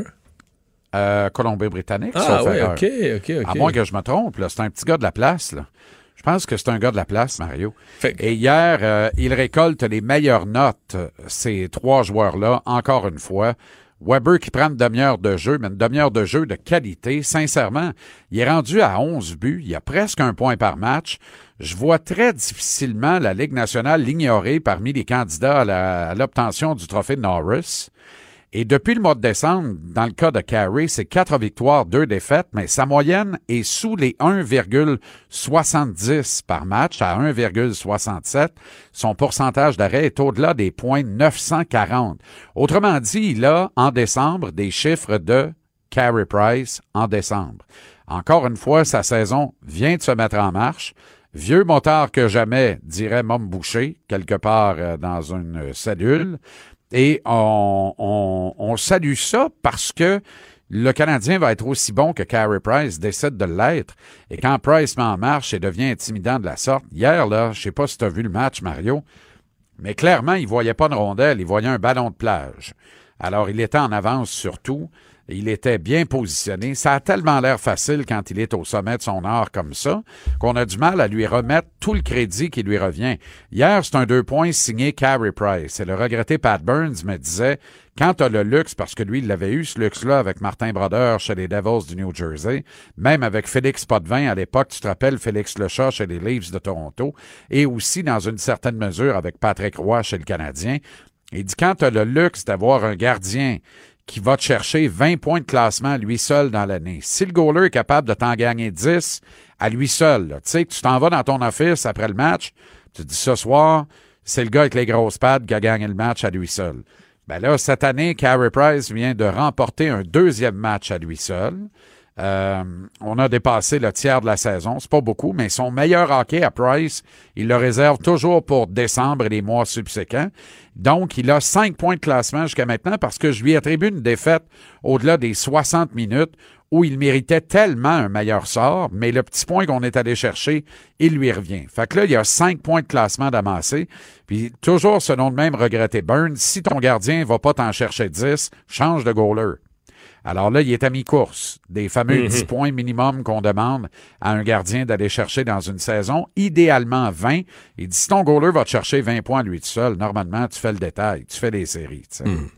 Ben, euh, réponse pour, pour Brandon Gallagher. Il est natif d'Edmonton, mais t'as raison, il a joué. euh, il a joué étant jeune, son junior, puis tout ça, euh, à Vancouver. C'est ça, avec les Giants à de Vancouver, ça, sauf erreur. Voilà, OK, de là ma Je sais confusion. pas pourquoi, mais je un- l'avais, je l'avais planté en Saskatchewan, moi, Gallagher. Erreur. Ben, c'est pas les trois accords qui viennent de là? ou- non, c'est une chanson, ça. Je pense qu'ils Ah viennent bon, de Drummondville. Euh, là, c'est quoi le prochain match? Donc aujourd'hui, c'est jour de congé parce qu'on a dit Jour a de pas- congé Il n'y en a pas aujourd'hui. deux de De- suite. Non, jamais deux de suite. Demain, les Flames de Calgary. Congé vendredi. Samedi, les Oilers d'Edmonton. Congé dimanche. Lundi, les Jets de Winnipeg. Tout le monde va rentrer à Montréal pour le réveillon de la Noël et repartir le 25 ou 26 décembre. Et Calgary, c'est une des- équipe, ouais, c'est une équipe redressée, celle-là, hein? Redressé, désormais redoutable. Les Oilers d'Edmonton ont un punch en attaque qui est époustouflant. Donc, eux, ils attendent la défensive du Canadien en salivant. Maintenant, il faudra s'attendre à Edmonton samedi à ce que Weber et Sherratt en jouent une demi-heure encore une fois. Hey, t'as vu hier, Thomas Chabot a joué près de 38 minutes, 37 minutes 50 avec les sénateurs d'Ottawa. Honnêtement, là, ça devient pratiquement déraisonnable. Ça, ça a pratiquement pas de bon sens, Mario. Mais ça n'a pas toujours été ça, les corps arrière, les Paul Coffey, puis tout ça, puis qui, qui jouaient 30 Ouais, minutes. 37 minutes, c'est beaucoup. Non, ça, c'est beaucoup. le vert, là. Dans le hockey d'aujourd'hui, il fut un temps, effectivement, euh, d'ailleurs, le Big Three à Montréal, tu sais, Serge Savard, Guy Lapointe et Larry Robinson. Je pense que Lapointe, c'est le parent pauvre des trois. Il jouait 35 minutes, mais Savard et Robinson jouaient entre 40 et 45 minutes. Sauf que là, le jeu est beaucoup plus dit, rapide, hein? Ben, autrement dit, tu avais toujours deux de ces trois-là sur la glace. C'est comme si le Canadien tournait à trois défenseurs. Y a-tu quelqu'un qui est capable de nommer trois autres? On s'en fout. Ils jouaient 10 minutes chaque dans le meilleur des cas. Et avec ces trois-là, ça tournait beaucoup moins vite qu'aujourd'hui, il faut le dire. Les gars s'économisaient davantage également. Ça accrochait plus. euh, ce qui peut être fatigant pour ceux qui sont accrochés, mais un peu moins fatigant pour ceux qui accrochent. Euh, mais aujourd'hui, là, 37 minutes 50, c'est déraisonnable. Ça n'a aucune commune mesure. Et là, Weber, lui, est sur un rythme de 30 minutes par match. Écoute, s'il se blesse, le Canadien se retrouve dans quel état, d'après toi? Ça n'a pas de maudit bon sens. Je dis ça, je dis ça et je dis rien. Il est en parfaite santé, semble en meilleure santé que jamais depuis qu'il est arrivé avec le Canadien à Montréal. Mais euh, tabarouette, Mario, c'est du hockey en tas, là sincèrement. Et Brandon Gallagher est une inspiration, au même titre que Philippe Dano. Tu as vu Dano hier, le nombre de jeux qu'il a brisé, l'efficacité qu'il a euh, affiché au cercle des mises en jeu, gagnant des mises en jeu très importantes, le nombre de jeux qu'il a brisé également en désavantage numérique. C'est un avantage numérique terrifiant, celui des Canucks. Ils ont d'ailleurs marqué leur seul but du match avec un homme en plus, mais l'avantage numérique du Canadien est deux en deux. Et ça, c'est rarissime. Alors, on va le prendre pendant que ça passe. Et ça a permis de mettre ce match hors de portée. Deux buts avec un homme en plus marqué dans la première minute et demie et trois quarts de la troisième période. Alors, euh, c'est une belle victoire, c'est une grosse victoire, c'est une victoire signée Price, Weber, Gallagher et Dano. Il faudra le refaire maintenant demain. Et à ceux qui pensaient que les petits gars allaient baisser, baisser les bras, déprimer un peu après les propos du directeur général Marc Bergevin. Mais je pense que la réponse d'hier a été éloquente. Tout le monde joué, tout le monde a joué ce match-là avec une, un grand niveau d'engagement, une grande inspiration. Merci, JC. À demain, À Mario. demain. Et on va parler culture maintenant. Bonjour Anaïs. Allô? Alors, euh, tu me parles de toutes les revues de l'année euh, qui vont euh, essayer de nous résumer de façon humoristique ce qu'on aura vécu. Oui, absolument. Et on commence sur scène avec un classique, et ça depuis 15 ans, déjà revu et corrigé, euh, qui, s'est- qui est présenté euh, au Rideau Vert. Évidemment, on va euh, revisiter les figures politiques, artistiques, sportives qui ont marqué l'année. Encore une fois, sur scène, vous pourrez retrouver Suzanne Champagne, Julie Ringuette, Marc Saint-Martin, François Parenteau et Martin Vachon se joignent à la distribution. Et pour une deuxième année, on a fait appel à Nathalie Lecomte qui a travaillé sur bien la semaine, sur plusieurs festivals du Grand Rire. Donc, le punch, elle sait ce que c'est. On sait, hein, Denise Filiatro euh, Ouais. enchaîne, enchaîne, enchaîne. Donc, celle-ci enchaîne et pas à peu près. On nous promet de jaser de la laïcité, les pannes d'électricité, les scandales sexuels, Céline Dion qui fait ses adieux à Vegas, la crise du taxi. Et notez que Revue et Corrigé sera aussi présenté en janvier à Québec. Au Ah, OK. Capitole. Mais là, est-ce que c'est commencé au oui? C'est commencé? Oui, c'est commencé. Et début janvier, à partir du 6, si je me trompe pas, ce sera disponible aussi à Québec. Bon. On Euh, jase euh, aussi le beubail. Le bye-bye, oui. Le beubail. Ce n'est pas pareil. Oh, OK. Beu, B-E-U, bail, B-Y-E. Donc, le beubail à l'Impérial de Québec. C'est la sixième édition. Et là, on a voulu aller à l'Impérial pour euh, offrir aux gens une formule un peu plus décontractée. On retrouve, entre autres, sur scène Mélissa Bédard. C'est jusqu'au 29 décembre. Et là, on nous propose 19 sketchs, euh, des chansons, de la musique. Et oui, on revisite l'actualité, mais avec la petite touche Québec. Donc, on parle, entre autres, du 3 Troisième Lin, Greta Thunberg et euh, j'en passe. Donc ça, les billets sont disponibles. À la télé maintenant, toi, est-ce Oui. que tu consommes des euh, émissions euh, de fin d'année? le, le soir même, non, le 31, je ne serai pas disponible. Je ne pas disponible l'année passée, mais des fois, le lendemain, j'en regarde un peu. Je suis pas disponible, c'est Non, bien mais on a dit, de quoi, là? On fait de quoi le 31? Puis, je veux dire, euh, je m'empêcherai pas de faire de quoi Ben pour non. rester devant la TV. Mais, euh, des fois, on l'enregistre. On le regarde dans le 2, le 3. Ou sinon, c'est en rediffusion euh, habituellement Ouais, le le lendemain. lendemain. Moi, j'aime tellement ça, écouter le bye-bye en mangeant des restants. Il me semble Ah, que ça... OK. Non, mais il me semble que ça, ça se fait bien, le premier. Manger les restants, moi, c'est ce que j'adore durant le temps des fêtes. Donc, le 31 décembre à 19h en direct de l'univers, qui est un spécial du jour de l'an. Donc, il y a plusieurs Ça, c'est bon. artistes. Ça, Ouais. ça, ça, je le regarderai. Ça, c'est bon. C'était euh, France, France Baudouin, plutôt, qui kidnappe plusieurs artistes, donc qui sont pas au courant, euh, qui font partie de cette euh, belle émission-là. Alors, c'est à 19h, à 22h, Infoman. Je vais t'avouer qu'il y a quelques années, depuis deux, trois ans, je préfère souvent le Infoman au Bye Bye. Je trouve ça extraordinaire avec Jean-René Dufort, Chantal Lamar et MC Gilles. Moi, chaque année, c'est un incontournable. Mais comme toi, je l'écoute pas à 22 h je l'écoute le lendemain avec mes restants. Et le, à, évidemment, à 23 h il y a le Bye Bye avec Claude Legault, Patrice Lécuyer et des nouveaux cette année, entre autres, Mehdi Boussaïdan, Julie Le Breton, Anne-Elisabeth Bossé et Guylaine Tremblay. Évidemment, on va parler encore de tout ce qui a fait l'actualité cette année. Il me semble qu'il y en a eu. Il Oui, mais à chaque année, il manque jamais. Quand tu ramasses une année au complet en 60 minutes, là, tu manques pas de matériel. N'en manque pas, mon année, il est pas, des pas pires. Alors, L'Halloween, moi, j'ai très hâte de voir comment ils vont. Oui, l'Halloween, changer de journée, ça. L'Halloween. C'est vrai que c'est simple, puis il y a beaucoup à faire avec Il y ça. a énormément à faire avec ça. En fait, il pourrait l'ouvrir comme ça. Oh, ouais, ouais, j'avoue. En disant, est-ce qu'on repas? Est-ce qu'on remet ça? Est-ce qu'on remet ça? Là, il neige, là. Qu'est-ce qu'on On fait? fait là? pas le bye-bye. On fait pas le bye-bye. On change pas d'année, on remettra ça. On, met- on ajoute une journée. On ajoute une journée 2019, on passera en 2020, un autre, une autre Ah. après-demain. là. Mais C'est sûr qu'ils vont faire ça. J'ai très, très hâte de voir euh, ces émissions-là. Bon, l'Orchestre symphonique de Montréal, en mode Noël En aussi. mode Noël, oui. Ce soir et demain, il reste quelques billets. Les grandes voix du Québec chantent Noël. C'est à la maison euh, symphonique. On nous propose 200 artistes sur scène, trois solistes, Marie- euh, Marie-Nicole Lemieux, Étienne Dupuis et Nicole Carr. Il va y avoir deux chœurs, soit les petits euh, chanteurs du Mont-Royal et Dear Gospel Corps. J'espère que je le dis bien. Et là, dans la première portion, on a un peu plus classique, Mario. On y va avec euh, Casse-Noisette, Menu Chrétien. Dans la deuxième partie, on ajoute une touche plus gospel. On nous promet aussi le Noël des crooners, les Bing Crosby de, de ce monde. Et une petite touche également. On va faire un beau clin d'œil, entre autres, à la musique traditionnelle et à la Bolduc. Moi, Oh. entendre une chanson de la Bolduc avec l'orchestre, L'OSM, ouais. il y a quelque chose qui me plaît là-dedans. C'est sûr que c'est festif. Et ce sera diffusé, notez, là, Les Grandes Voix du Québec chantent Noël euh, à Radio-Canada le 29 décembre et en rediffusion à RTV le 30 décembre. Et finalement, euh, tu me parles d'acteurs euh, qui, pour des. Les pinottes. Oui, oui. pour des, des, des, des séries, euh, gagnent pas mal l'épisode, là. Ouais, ben quand euh, Friends, c'est en quelle année Friends exactement? C'est vieux, Friends. 90. hey, mon Dieu, là je suis une mauvaise personne, j'ai j'ai Ouais, pas la date. les années exacte. 90. à peu près. 90. Et Même- même- euh, même avant ça Alex, est-ce 80? que tu peux me sortir ça? J'ai pas la date exacte, Friends. Mais à l'époque, ça avait vraiment fait une tollée lorsqu'on avait appris que les acteurs gagnaient un million. Ben, Est-ce que tu l'as, toi, Mario, avec ton ordinateur? Non, hein?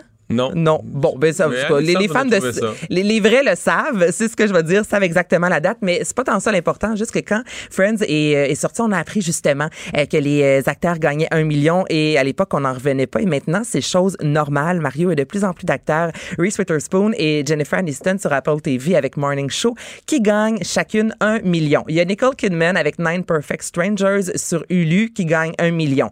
Kerry. Washington, l'épisode. Kerry Donc, quand tu dis Washington. un million, c'est un million l'épisode épisode. Un million l'épisode. Fait que si tu fais 10 épisodes, c'est quand même pas mal. Friends, 2004, euh, 94 à 2004. Ah, OK, on était pas pire. Une décennie. Merci. là, Une décennie. 94 à 2004. Bon, merci beaucoup. Il y a Kerry Washington et Reese Witherspoon encore qui gagnent un million par épisode pour Little Fires Everywhere. Et là, je vous en parle parce que on pense que dans en 2020-2021, il y a de nombreux acteurs qui vont gagner jusqu'à 2 millions par épisode. Euh, Excuse-moi, Friends, là, on pensait à l'année, mais mettons, les derniers Friends, ça fait 15 ans. Ouais, puis ils gagnaient déjà un million. Il y a déjà un million. ce qui est énorme. Ce qui est, vraiment ce énorme. qui est énorme, mais c'était la, série Numéro euh, un, ouais. numéro un. quand On même. pouvait pas se passer des acteurs. Et là, c'est ça, c'est que dans les prochaines années, on s'attend à ce que des Leonardo DiCaprio, euh, Tom Cruise, euh, Brad Pitt de ce monde se tournent vers la télévision. Et il y a tellement maintenant de plateformes de streaming. C'est ça que j'allais dire, mais c'est parce qu'il y a une surenchère, là. Il y a une surenchère Entre et ça euh, arrête plus, là. Disney, Netflix, les producteurs Hulu, traditionnels. Amazon, euh, c'est ça, il y en a tellement. Tout le monde veut avoir Le le, gros nom qui- show et c'est la raison pour laquelle les acteurs, ben, là-dedans, font euh, le plus de sous. En espérant que ça s'en vienne au Québec, ça, qu'en dirais-tu? Faire des bidous. Ben là, il y a plein de. Il y a- des Oui, acteurs de. de- ben, Il y a des excellents acteurs. Le problème, c'est que c'est toujours le marché. Quand tu payes ça pour l'acteur, il faut que tu puisses vendre ta série à un prix qui est proportionnel. mais je là. sais que ça sera pas un million, Si mais quand même. français. Mais on a quand même, on nommera pas de nom, on a quand même quelques acteurs ici, là, que ceux qu'on voit souvent qui gagnent bien leur vie. là. Absolument. C'est la minorité, parce qu'il y a beaucoup la minorité, Il y a beaucoup d'acteurs, même chose. certains, là, puis pour en connaître, que les- le public peut avoir l'impression qu'on les voit, tout ça, mais quand tu y penses, là, tu sais, c'est pas tant de journées. Tu vois dans, dans une année un film puis une série, mais c'est- cinq journées de tournage pour une affaire, puis euh, 17 journées de tournage pour l'autre, c'est 22 journées. Euh, ça te donne du temps libre, hein, ça? Ouais, ben, il faut t'apprendre tes textes. Une journée de tournage, c'est beaucoup de travail en, Mhm. en amont. Il faut t'apprendre tes textes et tout ça.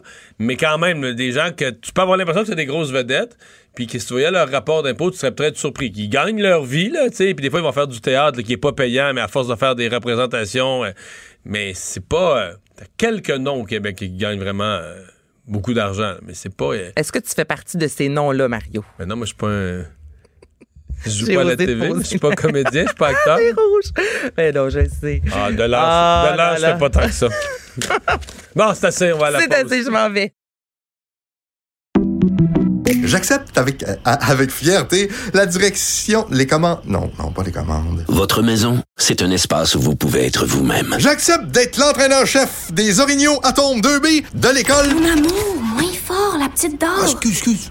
Tu parles à qui? Elle mérite d'être bien protégée et vous méritez d'être bien accompagnée. Trouvez la protection la mieux adaptée à votre maison avec Desjardins Assurance et obtenez une soumission en quelques clics sur desjardins.com.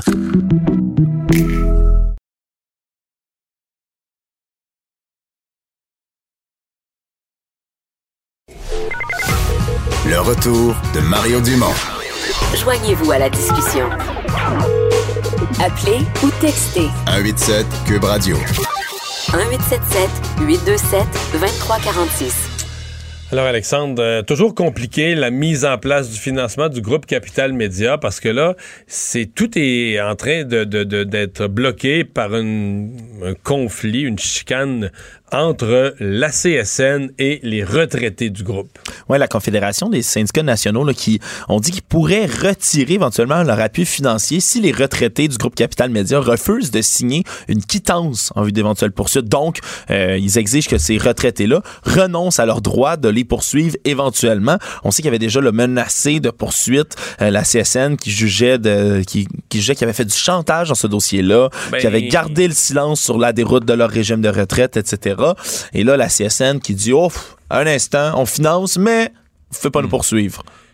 C'est, c'est- je dois moi j'ai regardé là, la, la position des retraités. Euh, je sais pas s'ils vont poursuivre ou pas la CSN, c'est pas de mes affaires. Mais ils ont certainement des raisons. Les retraités, quand il y a eu le transfert, ça appartenait à Power Corp, c'est transféré à Capital Média. Capital Média, c'est une coquille vide. On crée une entreprise pour accueillir tout ça, mais le président de ça, c'est Martin Cochon. C'est pas un milliardaire, c'est, un simple gars. Il, a une paye, puis il a peut-être une maison, mais on s'entend que pour accueillir une pareille grosseur, six journaux, puis des fonds de retraite qui sont dans le trou de 60 millions, Capital Média, c'est une petite coquille vide.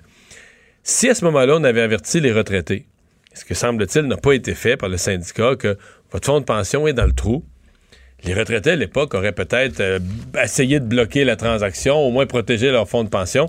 Ils l'ont appris après, et donc eux se sentent trahis, en veulent à la CSN. Puis la CSN fait partie, de- le, le- le fond de, le fond de la CSN fond- fait partie des investisseurs. Et là, maintenant, ils menacent de retirer leur investissement. Donc, tu vois l'affaire, là, ils menacent. Ben, C'est du chantage. Là, De, oui, carrément, de faire dérailler le sauvetage, la création de la nouvelle coopérative, à moins que les retraités ne renoncent à, leur, à 30% de leur retraite. Et c'est toute une menace, je vais dire. Je parle d'un dossier qui est devenu complexe, puis je voyais, les, sont les retraités de Capital Média sont pour plusieurs d'ex-journalistes, des gens quand même bien informés, des gens au courant de leurs droits. Je sais pas comment ça va finir, mais en même temps, ils veulent pas être responsables de la fermeture. Si tu as travaillé t'as 40 ans de ta vie au soleil, tu veux pas être responsable de la fermeture du soleil. Mais est-ce que tu es prêt à renoncer à 30 de ta, retraite, de même d'un coup, signer, signer avec un couteau sur la gorge parce que la CSN t'y pousse? Euh, c'est pas, euh, c'est pas évident. C'est certain, euh, d'ailleurs, on sait que la CAQ avait fait pression dernière fois que Desjardins semblait pas vouloir Oui. embarquer dans le bateau. Ça risque peut-être d'être plus difficile Oui, de, faire, d'exercer une pression sur la CSN. Oui, et d'exercer une pression sur les, les- les- retraités qui perdent, la- qui perdent de l'argent. Je pense pas que la CAQ va faire ça non plus. Il y a la mairesse de Montréal qui est inquiète pour euh, le- le- l'impact des travaux au tunnel Louis-Polyte Lafontaine. Oui, parce qu'il y a plusieurs chantiers majeurs qui sont orchestrés par le gouvernement du Québec qui risquent de venir se chevaucher puis de compliquer euh, l'accès à l'île de Montréal qui est on le sait déjà assez compliqué comme cela. Euh, il Et faut des chantiers qui chevauchent à Montréal et qui compliquent la circulation, on veut pas ça. Ouais, là, P9, Jamais. euh, ce matin, c'est la première fois que j'ai pris l'autobus sur P9, Mario, et P9 dégagé, tout beau, plus de travaux. J'étais, j'étais, Ah oui. ah, j'étais en, li- en liesse littéralement. Mais là, c'est les travaux de réfection majeurs du pont du tunnel Louis-Polyte Lafontaine qui sont censés commencer en 2021, qui vont chevaucher avec ceux du réseau express métropolitain qui euh, déjà hier là, parlaient de repousser les travaux, le- le- les travaux dans le Mais c'est pas dans le tunnel. même coin du tout. Là. On est dans Non, non, pas du tout, pas du tout. est puis dans l'ouest, Pas quand du même. tout, mais commençons, euh, une chose s'accumule, puis une autre, puis une autre. On sait que les travaux du REM sont aussi en grande partie sur la rive sud. Euh, donc, ça tombe dans une suite, si on veut, de nouvelles dans les chantiers. De mauvaises nouvelles, si on veut. Là. Euh, mardi, on apprenait que le budget total du réseau électrique métropolitain avait gonflé de 230 millions de dollars déjà. Euh, on Mais a- donc, la mairesse voudrait qu'on repousse quoi d'un an, qu'on commence les travaux de. en général, lance le débat sur la possibilité de reporter, de repousser les travaux? Oui, exactement. Elle a demandé, euh, elle dit avoir demandé au ministre des Transports, François Bonnardel, de revoir les mesures dans ce, dans ce dossier-là, de revoir qu'est-ce qui serait possible de faire pour euh, déplacer, replacer ces travaux-là, euh, l'échéance des chantiers. Ben, euh, je sais pas quoi dire. ça. Des- ce sont des années d'enfer qui s'en viennent, là, mais les repousser de six mois. euh, Je pense que ça va changer quoi que ce ben soit. non, c'est-à-dire que ça va être, ça va commencer six mois plus tard. là. C'est comme, euh, comme tu vas chez le dentiste à 2 h l'après-midi, puis tu reportes ton rendez-vous à 4 h. C'est sûr qu'à 2 h 5 t'as pas mal, là. mais tu vas y aller à la fin, à la fin de la Tu être, journée. tu vas être stressé plus longtemps, C'est peut-être. ça, tu vas te stresser plus longtemps, puis tu vas y aller pareil. Fait que je sais pas. Je, je- je- je comprends plus ou moins euh, le sens de la demande, à moins qu'il y ait des bouts qu'on ne, qu'on ne sait pas. Évidemment, il y a le ministre euh, euh, du gouvernement numérique, là, Éric Kerr, qui euh, veut intervenir dans le dossier des fuites de données. Mais en fait, ils songent euh, surtout là. euh, avec le gouvernement de la CAQ, à punir sévèrement les entreprises qui, comme Desjardins, euh, vont laisser échapper comme ça, mettre en péril les données des citoyens, puis pourraient vouloir imposer des amendes qui atteignent des millions de dollars cette fois-ci. Tu pour le moment, en ce moment, il y a juste le DPCP, le directeur des poursuites criminelles et pénales, qui pourrait imposer une amende à Desjardins, théoriquement, puis ça serait maximum de 100 000 dollars. Ils veulent plutôt, du côté de M. Kerr, y aller avec un remède de cheval, si on veut, au modèle un peu plus inspiré de l'Union européenne, par exemple, ce qui s'appelle le Règlement général de la protection des données. Euh, il pourrait imposer ce qu'on appelle un constat d'infraction qui irait jusqu'à soit 30 millions de dollars ou jusqu'à 4% du chiffre d'affaires mondial de cette entreprise-là. Si elle en a un, ce serait le montant le plus élevé d'entre ces deux-là qui serait retenu. Par exemple, si on prend le chiffre d'affaires de Desjardins... Québec, euh, je, je trouve qu'il y a un enjeu de juridiction. C'est pas, c'est pas inintéressant, mais est-ce que le Québec a le droit de faire ça sans le fédéral? C'est la juridiction de qui? Peut-être, honnêtement, c'est. Je pense pas qu'on ait jamais légiféré en une matière aussi pointue. C'est des affaires complètement. des, des- des types de problèmes complètement nouveaux. Oui. Mais, Mais ce serait, par exemple, là, si on donne, là, euh, comparativement, par exemple, à l'hypothétique amende du DPCP de 100 000 euh, si on prend le chiffre d'affaires de Desjardins en 2017, euh, c'était 15,4 milliards de dollars. Mais le 4% à ce moment-là, ça serait une, amende de 616 millions de dollars qui se verrait imposer à Desjardins. Ouais. Au cas où ça serait adopté. Alors, donc, c'est certain que euh, ces, ces mesures-là sont, sont analysées, sont étudiées par le gouvernement, mais c'est certain qu'il n'y a aucune option qui est en dehors de la table lorsqu'il s'agit de protéger les données personnelles. C'est un problème, comme tu l'as dit, trop nouveau puis trop dangereux. Merci, Alexandre. Le retour de Mario Dumont, le seul ancien politicien qui ne vous sortira jamais de cassette. Mario Dumont et Vincent Dessureau. Cube Radio. On parle automobile. Euh, Myriam Pomerleau, Ben oui. journaliste au Guide de l'Auto, qui est là. Bonjour. Bonjour, Mario. Et là, aujourd'hui, tu nous parles politique, ni plus ni moins. Oui, ben oui, Mais auto en même temps. Ben, il faut, hein, faut, faut quand même relier tout ça. Là. Je trouvais ça intéressant de parler avec toi de ce que les différents politiciens proposent comme promesses. Et euh, si on commence avec François Legault, qui déclarait en mai dernier qu'il veut rendre les transports, les bâtiments, les entreprises verts pour réduire à peu près 40 de consommation de pétrole d'ici 2030. Ça, c'est l'élec- l'élec- l'électrification des transports, mais ça, c'est.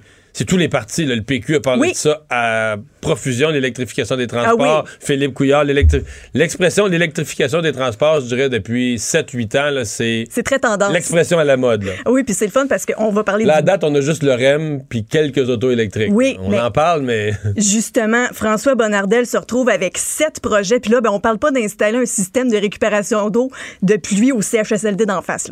C'est immense, c'est ce qu'on veut mettre en place. On parle de l'achèvement du réseau électrique métropolitain, l'extension de ce réseau-là sur la couronne nord, la couronne sud de Montréal, le prolongement de la ligne Ça, c'est comme des, des tramways euh, est-ouest, je pense, sur la rive nord, sur la rive sud, pour ramener le monde, rabattre le monde vers le REM, justement. là. Exactement. Et euh, justement, parlant de tramway, ben, c'est vraiment à l'est de Montréal, il va en avoir un. On veut en mettre un sur le boulevard Tachereau, la rive sud. Euh, à Québec aussi, ça c'est connu. Et puis, il y a également un projet de transport sur rail à Gatineau qui est estimé à 2,1 millions, millions, milliards, Milliards, ouais, ouais. milliards.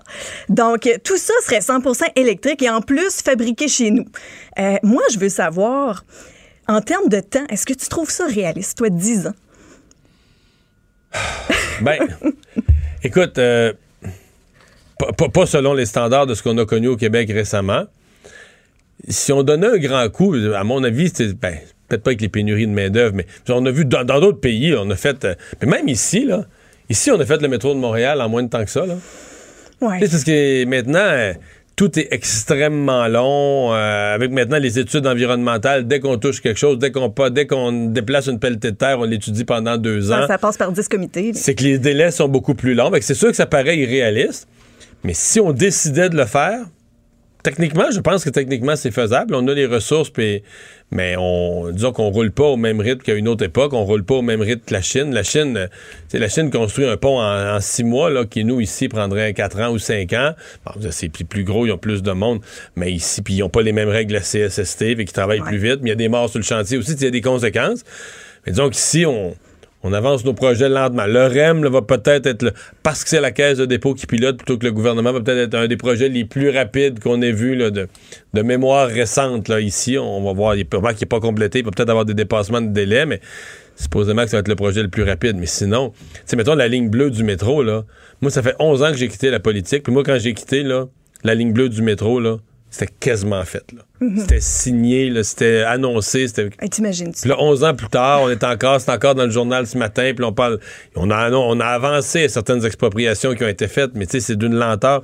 En 11 ans, là, on a avancé un petit peu sur plan, sur papier, mais il n'y a rien de fait, là. On- à chaque élection, quatre élections, quatre élections, on l'aurait annoncé. À chaque fois, il y a une conférence de presse en grande pompe, puis on l'annonce, la ligne bleue du métro. Mais justement, c'est ce que je me demandais. La CAQ peut être renversée deux fois d'ici 2030. Donc, euh, je veux dire, c'est c'est quoi la part de responsabilité du gouvernement sortant, mettons que la CAQ est renversée, pour se rendre à la finalité de ces projets-là par la suite? Ben, c'est-à-dire que si t'as des bons projets là, qui font un peu consensus, mettons que tu as des projets de transport en commun, Oui. Je pense que c'est très peu probable que le gouvernement d'après arrête tout, là, à Mhm. mi-chemin, puis qu'il laisse, mettons, les wagons à moitié construits, puis les rails à moitié construits. Tu sais, la logique, c'est si c'est enclenché, qu'il y a un appui populaire, que les gens, les gens qui, les résidents le long du trajet attendent ce nouveau transport parce qu'ils veulent le prendre. On y va.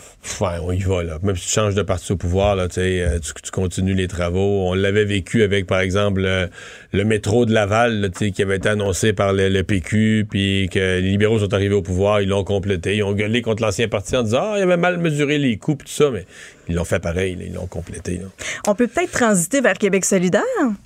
Ah oui, peut-être. Ben, pourquoi pas? C'est tellement le fun. Québec solidaire, là, eux veulent une interdiction complète de la vente des voitures à essence à partir de 2030. Ils veulent aussi augmenter puis électrifier les transports collectifs et les rendre complètement gratuits.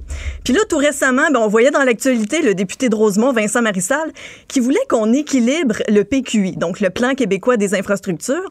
Ce que Québec solidaire dit, c'est que pour chaque pièce investie pour les infrastructures, on rajoute une pièce pour les transports collectifs. Mais ça, ça fait 7 milliards, Mario.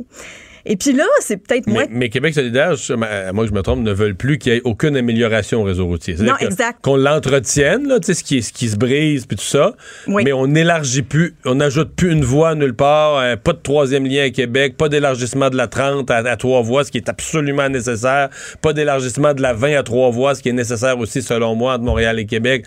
Eux, il n'y a rien de ça, là. Mais justement, j'en venais à ça parce que sa deuxième citation fait aucun sens. Comme tu dis, nos routes sont déjà dégueulasses au Québec. Tu peux pas savoir comment ma petite Nissan Micra mange l'asphalte à tous les printemps, puis c'est- c'est le lot de tout le monde. Vincent Marissal dit on veut prendre 2 milliards dans le budget consacré aux routes. On le rajoute aux 7 milliards, ça fait 9 milliards pour les transports collectifs électrifiés, mais c'est encore écoutable si on, si, si on prend ça au niveau des routes existantes, tu sais. Et, En tout cas. Mais je vais te poser une question, tu es une spécialiste de l'automobile. Quand Québec solidaire prend un engagement, là, puis je comprends qu'ils qu'ils sont de bonne foi, ils disent qu'il faut le changement climatique, euh, il faut avoir plus d'auto électriques. Mais quand on fixe une date, 2030, 2040, là, cette date-là, il faudrait plus qu'il y ait aucune auto à essence. Double question. Est-ce que ça te paraît réaliste dans l'évolution actuelle des choses? Et deux, est-ce qu'ils ont une influence là-dessus? Parce que, tu sais, les constructeurs automobiles construisent des parcs automobiles pour tout un continent. Euh, je veux dire, est-ce qu'un gouvernement, peut, d'après toi, peut changer la façon dont les... À moins que tous les gouvernements d'Amérique fassent la même chose, là, ils pourraient forcer les constructeurs, mais c'est à une province, là, sur 50 États américains, 10 provinces canadiennes, il y en a une qui... Moi, moi, je pense que c'est une belle idée dans la théorie. Dans la réalité, c'est un pas vers le chaos. On s'en va complètement à l'envers du marché parce qu'on vend des voitures comme on vend des boîtes de Kleenex, malheureusement. Oui, ça, c'est déplorable. Puis moi, je travaille pour le guide de l'auto. Mais si, si l'arrêt de la multiplication des routes se fait graduellement, c'est une belle idée. Mais est-ce qu'on a le temps que ce soit graduel? Greta nous le dirait. euh, Marie. Ouais. Greta, Greta est bien pessimiste, celle-là. Ouais. Euh, tu voulais aussi me parler de, des cadeaux du bloc? Ben oui, ah oui, effectivement. Mais je sais pas si tu es au courant des derniers rabais euh, qui sont offerts, mais Yves-François Blanchet, en septembre dernier, veut offrir, en plus des rabais qui sont déjà existants, 1500 dollars de plus aux, aux acheteurs de voitures 100% électriques dont le salaire est plus bas que le revenu moyen, qui se situe environ à 47 000 dollars. Et par-dessus ça, le Bloc propose de donner encore 1500 dollars à tous les acheteurs qui remplacent leurs autos de 12 ans et plus par une voiture 100% électrique. Puis c'est pas fini. Ça, là, ça tient pas debout, là. Parce que si c'est un auto de 12 ans et plus, là, dans, dans beaucoup, gros pourcentage des cas, c'est des gens à faible revenu. là. Ben oui. pas- tu peux avoir quelqu'un qui est vraiment, qui, qui s'attache à ton auto, puis les autos électriques, c'est pas pour les gens à faible revenu. À moins, que tu, Juste- le- à moins que tu leur donnes, là, mais... Mais justement, ce que Yves-François Blanchet dit, c'est que ça peut peut-être stimuler l'accessibilité aux, aux véhicules électriques pour les gens qui sont euh, un peu moins bien nantis, parce que ça, c'est cumulatif avec les rabais existants. Donc, mettons que moi, je fais en bas de 47 000, je vais changer ma vieille Toyota Corolla beige qui a 12 ans contre une Chevrolet Bolt 2017, mais je viens de me ramasser 17 000 de rabais si tout ça est mis en place.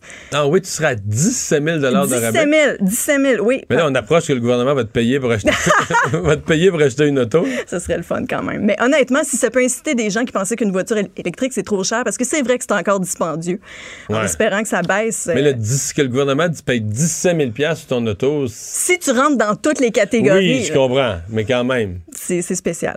Oui. Bon. J'irai pas plus loin là-dessus. Et euh, tu voulais me parler d'auto? Ben, est- est-ce que tu es un nostalgique, toi, dans la vie, Mario? Pas des autos. Non, Mais, pas des autos? Je suis pas tellement auto, moi. Bon, ça donne bien. Non, mais dans le sens que je.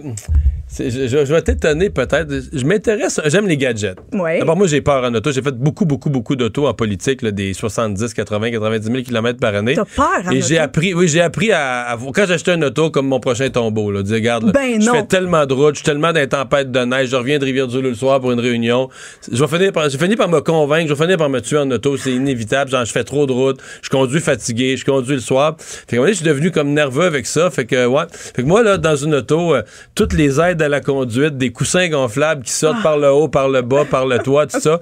Je suis plus là-dedans que dans le plaisir de conduire, la performance. De toute façon, on n'a pas le droit de rouler au Québec. On n'a pas le droit de- pas le droit de rouler en haut de 100 puis tout ça. Hey, je pensais pas que tu faisais de l'anxiété. Non, j'ai pas d'anxiété, mais je, je considère que. Puis je veux dire, quand même, j'ai eu. C'est sur le nombre de fois, j'ai pris le côté. Pas, pas le clos, mais tu sais, j'ai touché quelques fois l'accotement. Puis là, tu te réveilles, t'étais tombé endormi au volant. Là, tu te dis, eh boy, là, j'ai pas assez proche. Fait que, tu sais, c'est- un peu dans cet univers-là. là. Par Maintenant, je fais plus de route du tout, du tout maintenant, ou beaucoup, beaucoup moins. là. Mais euh, c'est plate, hein? Ben, Pour vraiment. une maniaque d'auto, là, je Ah, te écoute. déçois, viens de péter toute ta ballonne. Mais moi, ce que je voulais savoir, c'est est-ce que tu te souviens de ce que ton grand-père Charles Eugène conduisait ou ton père Paul Aimé? Mon grand-père, euh, il a jamais eu son permis de conduire. Il a pas eu. de- OK. Mais est-ce qu'il travaillait sur une ferme? Oui, il conduisait des tracteurs, mais c'est drôle, il n'a jamais eu d'auto. Il n'y a jamais eu d'auto. Non, mais il était quand même âgé, là, tu sais. Moi, je l'ai connu, il avait déjà 80, tu sais. Fait il était de la génération où euh, ses fils le conduisaient, pis tout ça, mais lui, il n'a jamais eu d'auto. Il a jamais eu un petit Mon père, un premier auto que mon père, que, que de mon souvenir, c'est un LTD2. OK. Tu sais quoi? Ben, non. C'est un gros Ford vraiment carré. Ok. Non, LTD2 ou LTD2? Je pense qu'il y a eu LTD, puis après ça, LTD2, c'est la version 2 portes, c'est ça. C'est la même. C'était gros, pas à peu près. Oui, puis il faut savoir que ces voitures-là étaient faites en acier. Oh Donc, ça euh, pesait- si, si tu faisais le coin de la grange avec ton, avec ton Ford La grange 1940, tombait, là. Ah oui, c'était la grange qui perdait, là. la dange, la grange tombait. Non, non, il- puis c'était des tractions arrière, c'était puissant. Mais le dernier, parce que moi, sur une ferme, là, pas sur la route, Mhm. J'ai dû commencer à conduire, mais j'étais assez grand, à 12 ans, mettons. Mettons, ma mère allait dire, là, euh, va porter le lunch. Mettons, mon père travaillait au champ, va porter le lunch à ton père, là. Fait que t'embarquais en auto que tu y allais. Oui, mais je roulais dans des chemins privés, sur notre terre, là. 12 ans. Ouais. Ah, ben, moi quand je suis arrivé à mon permis de conduire, là, puis ils m'ont dit, tu sais, j'ai conduit des tracteurs. Fait qu'autant j'ai une relation avec l'auto, je ne pas ces autos, autant. Sais, Moi, je suis arrivé à 16 ans, là, puis je restais dans un rang. Fait que mon permis, c'était tout de suite. J'étais inscrit au cours quasiment le soir de ma fête. J'étais au cours de conduite. Puis le plus court que tu pouvais suivre tous les cours, passer l'examen, j'ai passé du premier coup, là. Genre 16 semaines après. Puis 16 semaines après, j'avais mon permis, là, dans mes poches. vraiment commencé Je jeune. conduire. Mais, tu sais, mes cours de conduite, parce que j'ai regardé mes enfants qui avaient, qui n'ont pas vécu sur une ferme, puis, tu sais, leur relation avec la conduite, puis je me dis, mais moi, quand j'ai commencé à conduire, là, ils m'ont dit, mettons, un stationnement en parallèle. Si je comparais ça avec reculer un voyage de foin dans la grange, là. J'avais un Renault Alliance, un Renault Alliance sur un stationnement en parallèle, c'est comme clouc, clouc, Ouais, ben oui. clouc, clouc. Tu comprends? Je jamais posé la question, tu recules, tu tournes, tu te replaces, tu correct, monsieur? Oui, ok, merci. J'ai jamais eu la nervosité de dire d'apprendre à conduire, puis comment je vais m'y prendre, puis j'ai aucun souvenir de... Même mon examen de conduite, je me demande si j'étais nerveux. Là. On dirait que j'allais là en disant, mais je vais passer, là, je sais conduire. Ben, à partir de 12 ans, je comprends donc. Ouais. Colin. Eh ben, écoute, je suis contente. J'ai réussi à te faire parler de ta vie, mission. Oui, oui, puis d'auto un petit peu. Voilà. Hey, merci beaucoup. Merci. Bye bye. Les têtes enflées. Voici Master Bugarici. Le voilà qui rit de moi et de mes expériences Non, de vie non. et de jeunesse. Salut, Master. Salut Marie. Non, je pense à ton grand-père, puis je me dis juste, ben non, à cette époque-là, il n'y en avait juste pas besoin de permis de conduire pour aller au village. Voyons, il- il- Non, mais il est déma- euh, écoute, c'est une autre génération. C'est Ben une oui. bonne question, mais lui, il a jamais eu son. Non, mais il devait se rendre au village. Il est à Non, Rivière-du-Loup euh, non, il était à Kakuna, il était sur une ferme, mais il Ouais. veut dire, quand il a vendu sa ferme, il est allé vivre au village. Là, Ah ouais. Là, il vivait à deux minutes de marche de, de l'église, puis de l'épicerie, puis de la toit de la caisse populaire, puis Ah il avait ouais. toutes ses affaires à distance de marche. Il marchait à la même vitesse que. Il avait 85 ans, puis il marchait à la même vitesse que je marche aujourd'hui comme un cheval. Il n'y avait pas de misère. Il avait hanche finie, puis il marchait encore vite. Là. Mais ça me surprend, par exemple, que tu sois pas un triple de char, parce que quand même, dans votre coin, avec les, les routes, tout ça, les tempêtes de neige, puis ça doit, ça doit enlever le goût un peu de se promener en voiture. Là. Ça, je peux comprendre. Ouais. Mais c'est parce que, donné, quand tu fais, là, euh, tu sais, quand tu fais de la route, je pense, de loisirs le dimanche après-midi, puis il fait beau, puis quand tu reviens, t'as eu une réunion à Montréal à- qui a fini à 10 h le soir, puis t'as une réunion à Rivière-du-Loup le lendemain matin à 9 h. Fait que là, tu vas rentrer chez vous à 2 h du matin, puis là, finalement, t'arrives à Montmagny, puis il y a de la poudrerie, puis là, t'es fatigué, faut que tu conduises pareil, puis t'es tout seul dans le char. Ta relation avec le plaisir de conduire, disons qu'elle se dégrade un petit peu, là. T'es comme moi, tu rêves à l'autopilote, hein? S'asseoir, Ouais, faire autre chose que conduire. Hey, qu'est-ce que t'as pour moi aujourd'hui? On s'en va du côté des États-Unis, puis c'est un éphéméride. Je pouvais juste pas passer à côté. Il y a quelque chose qui me dit que tu vas l'avoir en à peu près 8 secondes. 18 décembre. Ça s'est passé le 18 décembre 1865. C'est gros. 1865. C'est gros. Si c'est passé sur ton radar aujourd'hui, je suis épaté. J'ai pas vu les éphémérides d'aujourd'hui. Euh, Est-ce que ça a rapport avec la guerre de, de sécession? Euh, non. Non. L'assassinat d'Abraham Lincoln? Non. C'est pas Non, mais il fait en quelque sorte partie du dossier. Parce qu'il était quand même président à cette époque, c'est ça? Donc, c'est quelque chose sur Abraham Lincoln. C'est quelque chose qui s'est passé aux États-Unis de, de 1619 à 1865, Mario. Ouais, la fin de l'esclavage. Oui, Mario. oui, là, ça tu m'as dit non sur la guerre de sécession. Ben ouais, mais là, c'est parce que là, ça, je voulais, C'était au cœur de ça, là. je voulais au moins jouer 5 secondes avec la toi. fin de là. l'esclavage. C'est oui, assez, mais c'est assez je incroyable. Je comprends, je comprends. Oui. Ça a quand même duré un peu trop longtemps, on va s'entendre, c'est quand même une honte pour l'humanité. Oui, mais on dit ça, mais 100 ans plus tard, là, l'esclavage a fait en 1865, c'était une grosse étape, mais 100 ans plus tard, là, en 1965, euh, euh, sous Martin, à l'époque où Martin Luther King mi- militait, t'avais un paquet d'institutions, d'établissements, de, de, de terrains de golf, d'écoles, d'endroits qui étaient interdits aux Noirs, mais un paquet. là. Ça a pris du temps avant que ce soit fait pour vrai, en fait, puis en profondeur. Oui, oui, oui, absolument, absolument. Tu comprends que je pouvais pas, pas en parler aujourd'hui, c'est quand même trop important comme date. Toi qui es amateur d'histoire. Ce soir, on parle d'emploi, puis euh, on parle d'Amazon. Fait que je sais pas si on va être dans l'histoire, mais on va se faire des cadeaux. 17 heures, les têtes enflées, toutes des questions aussi intellectuelles que celle-là, j'espère. là. Tu dis, toi. Tu dis. On est prêt. Isabelle est en train de vider sa maison qu'elle a vendue grâce à l'accompagnement de l'équipe de Duproprio. Elle quitte avec la fierté d'avoir vendu son espace elle-même. Duproprio, on se dédie à l'espace le plus important de votre vie. Un message d'Espace Proprio, une initiative de Desjardins.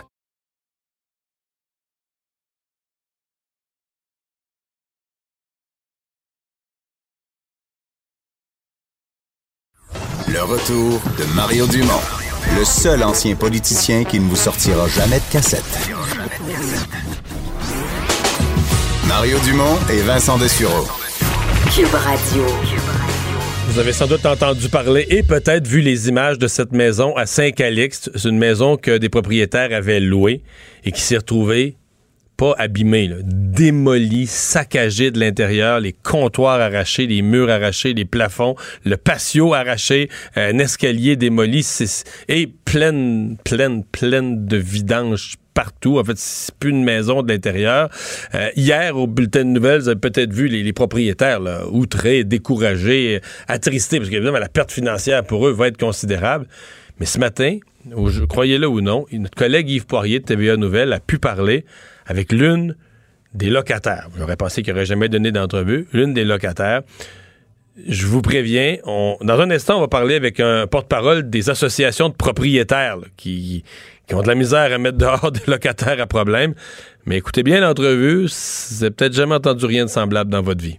Vous prétendez que la structure n'était pas à, point quand vous êtes entré dans cette maison-là. là. On ne pouvait pas euh, le voir. Donc, euh, ça avait été fardé, comme on dit. Là, ça avait été mis super beau. Puis, euh, c'était pas visible à l'œil nu. Là, donc, si ça, ça se passait pas, on ne trouvait pas le vice caché nécessairement, comprenez-vous? Mais qu'est-ce que vous aimiez pas dans cette maison-là? Moi, j'ai vu des photos. J'aimais tout. Moi, Mais je pourquoi, trouvais... pourquoi s'en prendre à une maison comme ça? Euh, Est-ce la vengeance? Est-ce que vous vouliez punir les propriétaires, de faire des trous, d'enlever des murs, de retirer le plancher? C'était quoi votre intention? Euh, en fait, l'intention était vraiment de bonne foi, tout simplement, là, premièrement, de sécuriser, euh, de trouver le problème. Elle est vraiment choquée après vous, la propriétaire. Elle vous loue une maison dans un bon état, dit-elle. Mhm. Puis là, on se retrouve avec un. Elle a dit que c'est un saccage que vous avez fait. Puis vous, vous dites quoi? Euh, Vous l'admettez? euh, ben, effectivement, quand on regarde ça, oui, tout à fait. Je suis euh, d'accord que c'est. euh, vivre dans des conditions comme celle-là, c'est difficile. Euh, même pour moi, qui a toujours été euh, une personne, j'adore quand c'est propre. J'aime. euh, Mon, mon copain dit à la fin, je, je trie les choses. Puis, tu sais, je, je suis à, ma- à mon psychose. On affaire. parlait de psychose hier. Oui, tout à fait. Je sais. Faites-vous des psychoses? Est-ce que vous voyez des gens dans les plafonds, euh, puis vous imaginez des choses, puis vous défoncez le mur, ou c'est son invention à la propriétaire, ça? Ben, en fait, je sais pas si elle a les compétences là, euh, pour euh, parler de, de troubles psychologiques. Puis euh, je vais laisser ça là, aux soins des gens là, qui seront qui, auront les, qui auront les compétences, on va dire, de juger de ça. Martin Messier, président de l'association de l'APQ, l'Association des propriétaires du Québec, est avec nous. Bonjour, Monsieur Messier. Bonjour. Vous avez vu les images?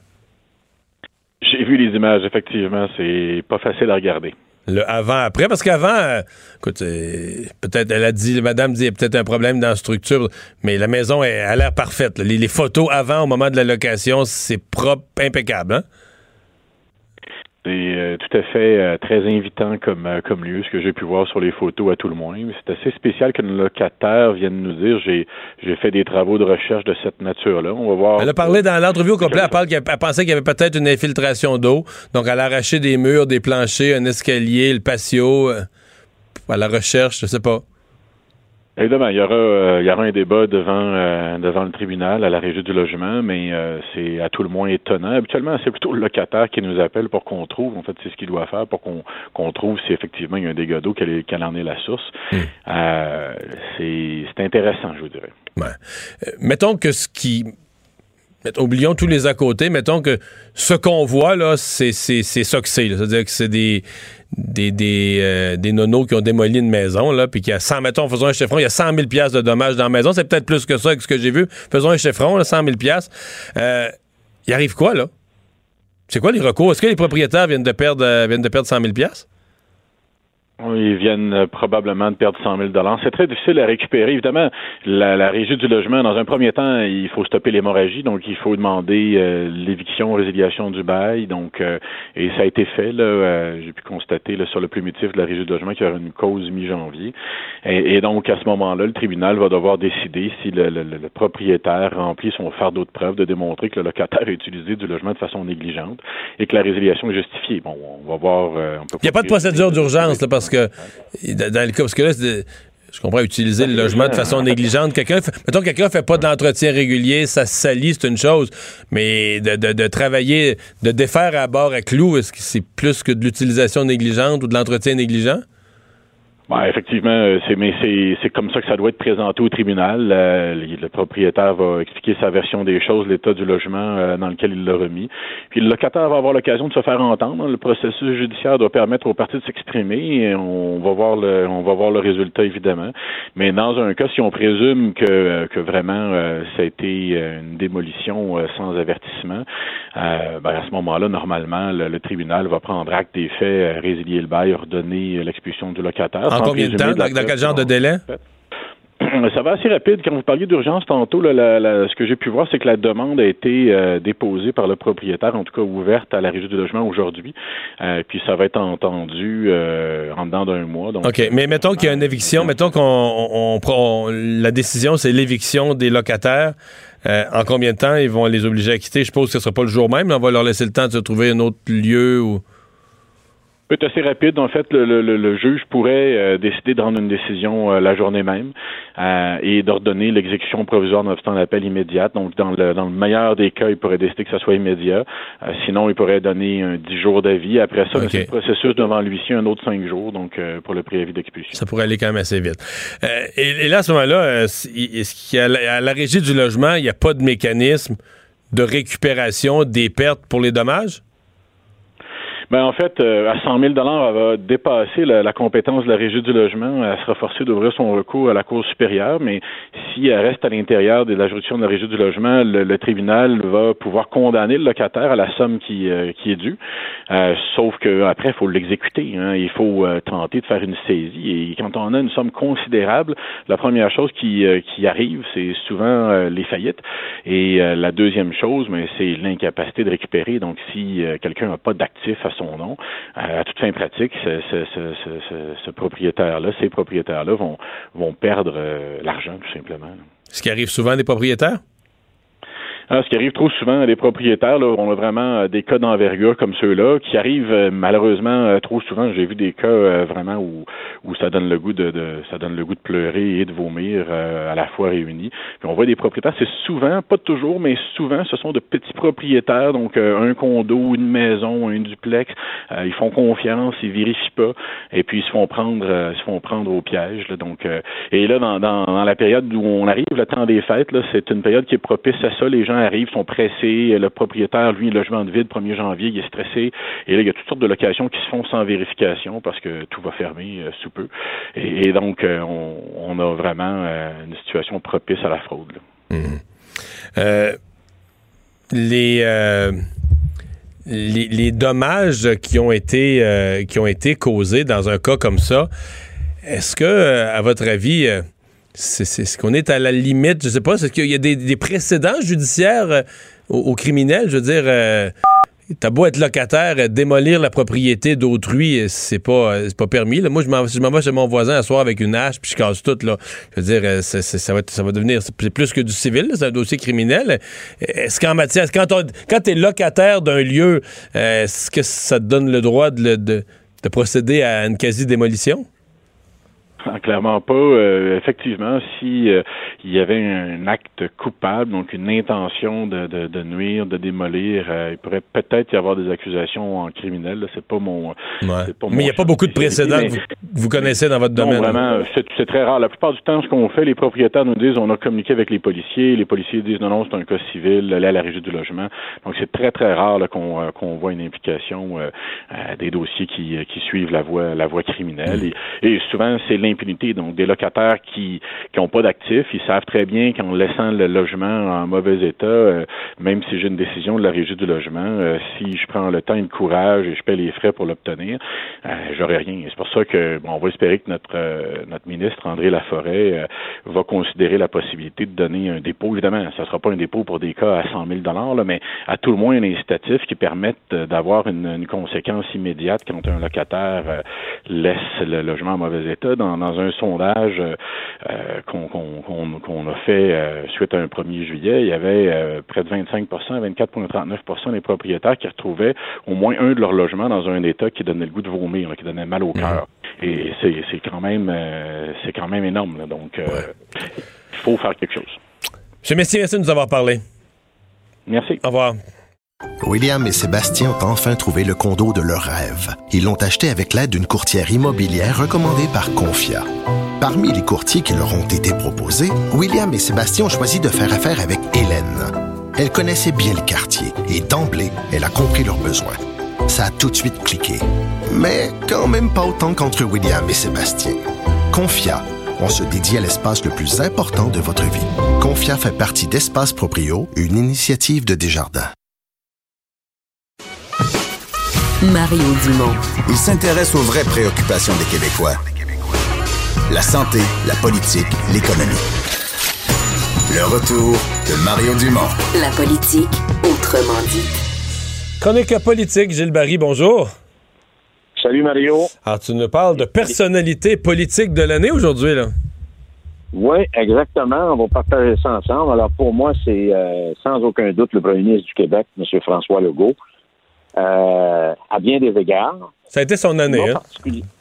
C'était vraiment son année, euh, mais je pense que c'est un cumul d'efforts, puis de prise de risque, puis de d'anticipation, puis de compréhension où était le peuple québécois. Et je vais le décrire un peu pourquoi euh, je pense qu'il qu'il- qu'il- le titre lui revient. Euh, je vais commencer avec les images de cette semaine qui ont été très frappantes, Mario. Tout le monde a vu le premier ministre devant des enfants qui étaient victimes d'un cancer ou en phase de traitement. On a vu un premier ministre qui était à genoux, partageant avec eux, sensible à la souffrance, à l'écoute, empathique, généreux de son âme. Et ça, je pense que c'est une grande qualité pour un chef d'État, Mario. Alors, je dis chef d'État parce que moi, je, trouve que le, M. Legault, il se comporte comme un chef d'État. Euh, il incarne un homme debout, l'homme de la nation, comme l'avait évoqué Denise Bombardier, notre collègue, dans, un, dans une de ses articles. Il nous a surtout donné, redonné de la fierté d'être québécois. Puis il nous a sorti de la spirale du, défaitisme qui était devenu l'idéologie dominante. Puis il a su rassembler les Québécois autour de la nation avec une grande clairvoyance et lucidité. Il donne aussi du sens à la politique. Il donne du sens au peuple québécois. Euh, il a été aussi une forme de rempart contre le dénigrement de la nation avec la force tranquille, mais redoutable qu'on lui connaît. C'est un homme aussi, Mario, qui a un parler franc, vrai, qui est spontané. On le voit par ses fameux scrums, là, euh, spontanés qu'il fait euh, devant les médias. Alors, il y a un lien direct avec les Québécois et je trouve qu'il s'est passablement tenu très loin du politiquement correct. Pourquoi, Mario, il y a du succès? Il y a, il y a une histoire, il y a une route que M. Legault a empruntée, puis je veux vous en parler, je la connais aussi. Tout au long de son engagement politique, c'est un type qui a su anticiper, comprendre le cheminement euh, du Québec. C'est un homme qui a été extrêmement préparé pour la fonction, Mario. Euh, et on peut le voir parce qu'il était député longtemps. Mais toi, là, t'as été, ministre. ouais, toi, t'as été son voisin de comté quand il s'est lancé Ben en politique oui. la première fois. Là. Il, est devenu ministre. euh, Lucien Bouchard l'avait appelé. C'est ça, il était dans le comté de Rousseau, qui est à côté de Berthier. Là. C'est ça, exactement. Donc, euh, c'est un gars de la ville qui arrivait en campagne Et euh, je vais te dire, il a été d'abord et avant tout, comme disait M. Lévesque, si tu veux être un bon ministre, il faut que tu sois un bon député. François Legault, il a été un, pas un très bon, il a été un excellent député de Rousseau. Alors, ça, ça, tu sais, c'est un gars qui labourait, qui ratissait, qui faisait son bureau de comté, qui faisait les fins de semaine auprès de ses électeurs, auprès de ses commettants. Et il y a eu des grosses responsabilités dans les gouvernements de, euh, de M. Parizeau, euh, de M. Bouchard, M. Landry. Donc, il commence avec l'industrie et commerce. Ensuite, euh, il s'attaque à la santé et l'éducation. Donc, sur le plan politique, c'est un homme qui était préparé. D'autre part, c'est un type qui a réussi avant à l'extérieur de la politique. Bernard Landry me disait tout le temps ça. Il dit, je ne veux pas, je, veux que tu sois capable de réussir en dehors de la politique. C'est important. Et François Legault, bien, il a réussi dans le secteur privé avec une entreprise qu'on a bien connue qui s'appelle Air Transat. Alors, donc, tu conjugues une vaste expérience qui fait en sorte que euh, c'est un type aussi qui a connu des échecs, Mario. Deux échecs électoraux comme chef euh, de son parti politique, une devant Jean Charest et l'autre devant Pauline Marois. Alors, quand il y a eu la défaite devant Mme Marois, il aurait pu dire euh, Bon, ben, je, retourne chez nous. Ça passe proche. Euh... Ça passe proche, hein? hein? Ça passe proche, là. il y a eu 21 sièges cette fois-là. D'après moi, s'il y en avait 16, 5 de moins, c'est ce qui arrivait. Je te dis ça, là, feeling. Et ensuite, euh, il bat Philippe Couillard. Donc, c'est dans, l'épreuve qu'on se forme, qu'on on, va chercher ce qu'il faut pour être en mesure de se propulser. Et lui, il a appris de ça. Euh, et il a pris des risques, Mario. Il faut jamais oublier qu'il y a eu une époque qui, à mes yeux, a été une saignée qui a été quasiment mortelle pour le PQ sous Mme Marois, quand Mme Baudouin, M. Curzi, la femme de M. Parizeau, Mme Lapointe, Jean-Martin Haussan et François Legault ont quitté le parti. Et François Legault voyait qu'il n'y avait plus d'avenir là-dedans. Alors, c'est là que, naturellement, tu avais tracé la voie, Mario, euh, avec la DQ. Ils font de la CAQ et à mes yeux, il s'est capté, euh, il le, Québec du moment, puis il anticipe pour l'avenir, puis il s'est pas trompé. Le premier ministre aussi, Mario, c'est un bataillant. C'est un homme extrêmement déterminé. Moi, je, le connais, là. Alors, euh, et pour moi, c'est une grande qualité en politique, mais il, est capable de reconnaître les torts, et on l'a vu euh, dans la dernière session, il était capable de faire un pas de côté ou un pas en arrière. Mais ça, je vais t'en parler. Le, pas en arrière, là, c'est pas mineur, Gilles. On, on est habitué d'entendre en politique que quelqu'un qui recule, c'est un faible. Puis s'il recule c'est une affaire, son chien est mort, euh, les groupes de pression vont y passer dessus, il va être obligé de reculer sur tout. Et, François Legault, on dirait qu'il a développé ça lors de ben, quand ça marche pas, on recule, puis on recommence. il, a développé quelque chose qu'on n'a pas vu tant de politiciens, puis il le fait avec. Euh, une certaine bonhomie. Il arrive en point de presse. Bon, ben ça, ça n'a pas marché. Ce dossier-là n'est pas bon. Puis là, on s'entête pas plus, puis on y reviendra. Salut. Ben, moi, je pense que c'est une des qualités. Il, il, manœuvre très, très bien dans, ce, dans ces eaux-là. Mario, il a passé le test. Puis, euh, et les gens, euh, on, on, dirait qu'il y a toujours l'oreille et le cœur connectés avec la population du Québec. C'est important d'aller au-delà des appareils. Moi, j'ai vu les déclarations, et toi aussi, dans, dans le débat sur l'immigration. Alors, euh, je pense que tant qu'il va... Parce que le problème en politique, quand tu es premier ministre ou tu es ministre important, c'est de vivre dans une bulle. Et c'est ça qui, qu'à un moment donné, la bulle devient tellement hermétique que tu n'es plus en contact, branché avec le monde. Alors... Puis le, peu de monde, le peu de monde à qui tu parles, ils te disent que tu es bon. fait, que, fait que toute la population chiale contre toi, puis toi, tu sais pas pourquoi. Ou, ceux que tu écoutes ou tu regardes la télévision, ils vont dire que tu es mauvais. Alors, donc, Mario, les grands défis pour l'année 2020 pour lui, d'abord le plan vert. Euh, on parlait de, de M. Charette l'autre fois. Euh, d'après moi, c'est un, un, ministre studieux, ministre d'Environnement. Alors, euh, il est à l'écoute, il a fait une grande consultation. Moi, je pense qu'il va produire quelque chose d'intéressant. Négociation du secteur public parapublic. Moi, j'ai vu les psychodrames de 82-83. C'est plus la même chose mais ça peut devenir un psychodrame national. Ça va être le premier test pour le ministre Christian Dubé. La cohésion gouvernementale, Mario, ça, c'est un défi que le gouvernement de la CAC a en 2020, avec quelques ratés en 2019. Donc, il va avoir la loi 101, il va avoir l'immigration, les maternelles 4 ans, la santé, on en a parlé lundi, c'est pas terminé. Puis, naturellement, entre autres, euh, l'application des recommandations de la, la DPJ. Plus, Mario, les relations avec le reste du Canada qui vont devenir de plus en plus euh, tumultueuses. Encore, Il encore, faut dire, Marie. Oui, encore, du pain, Mario. encore du pain sur la planche pour l'année. Il faut, la musique est partie. Il faut que je te laisse. Salut! Mario, je vous souhaite joyeux Noël. Ben, à toi aussi. Cube, aux éditeurs, à tous ceux qui nous écoutent. Joyeux Noël, Bye on se bye. reparle en 2020. Bye. Et qu'est-ce qu'on surveille, Alexandre? Ben, il y a les urgences euh, du centre hospitalier euh, universitaire de Sainte-Justine qui recommandent en ce moment à la population d'éviter de se présenter à leurs urgences en raison d'un achalandage anormalement élevé. 350 patients par jour à l'hôpital, 100 de plus que normalement. Ça, les Donc, gens qui ont euh, des jeunes enfants, là, ils n'aiment pas bien, bien ça. Ouais, ils disent, à moins d'une situation clinique instable ou majeure, ne pas se présenter. Mais surtout ce soir, vote historique, Mario. On vote sur la destitution. La Chambre des représentants américaine qui vote pour destituer, aller en procès au Sénat du président Donald Trump. Merci, Alexandre. Merci à vous. À demain. Cette émission est maintenant disponible en podcast. Rendez-vous dans la section balado de l'application ou du site cube.radio pour une écoute sur mesure en tout temps. Cube Radio, autrement dit. Et maintenant, autrement écouté.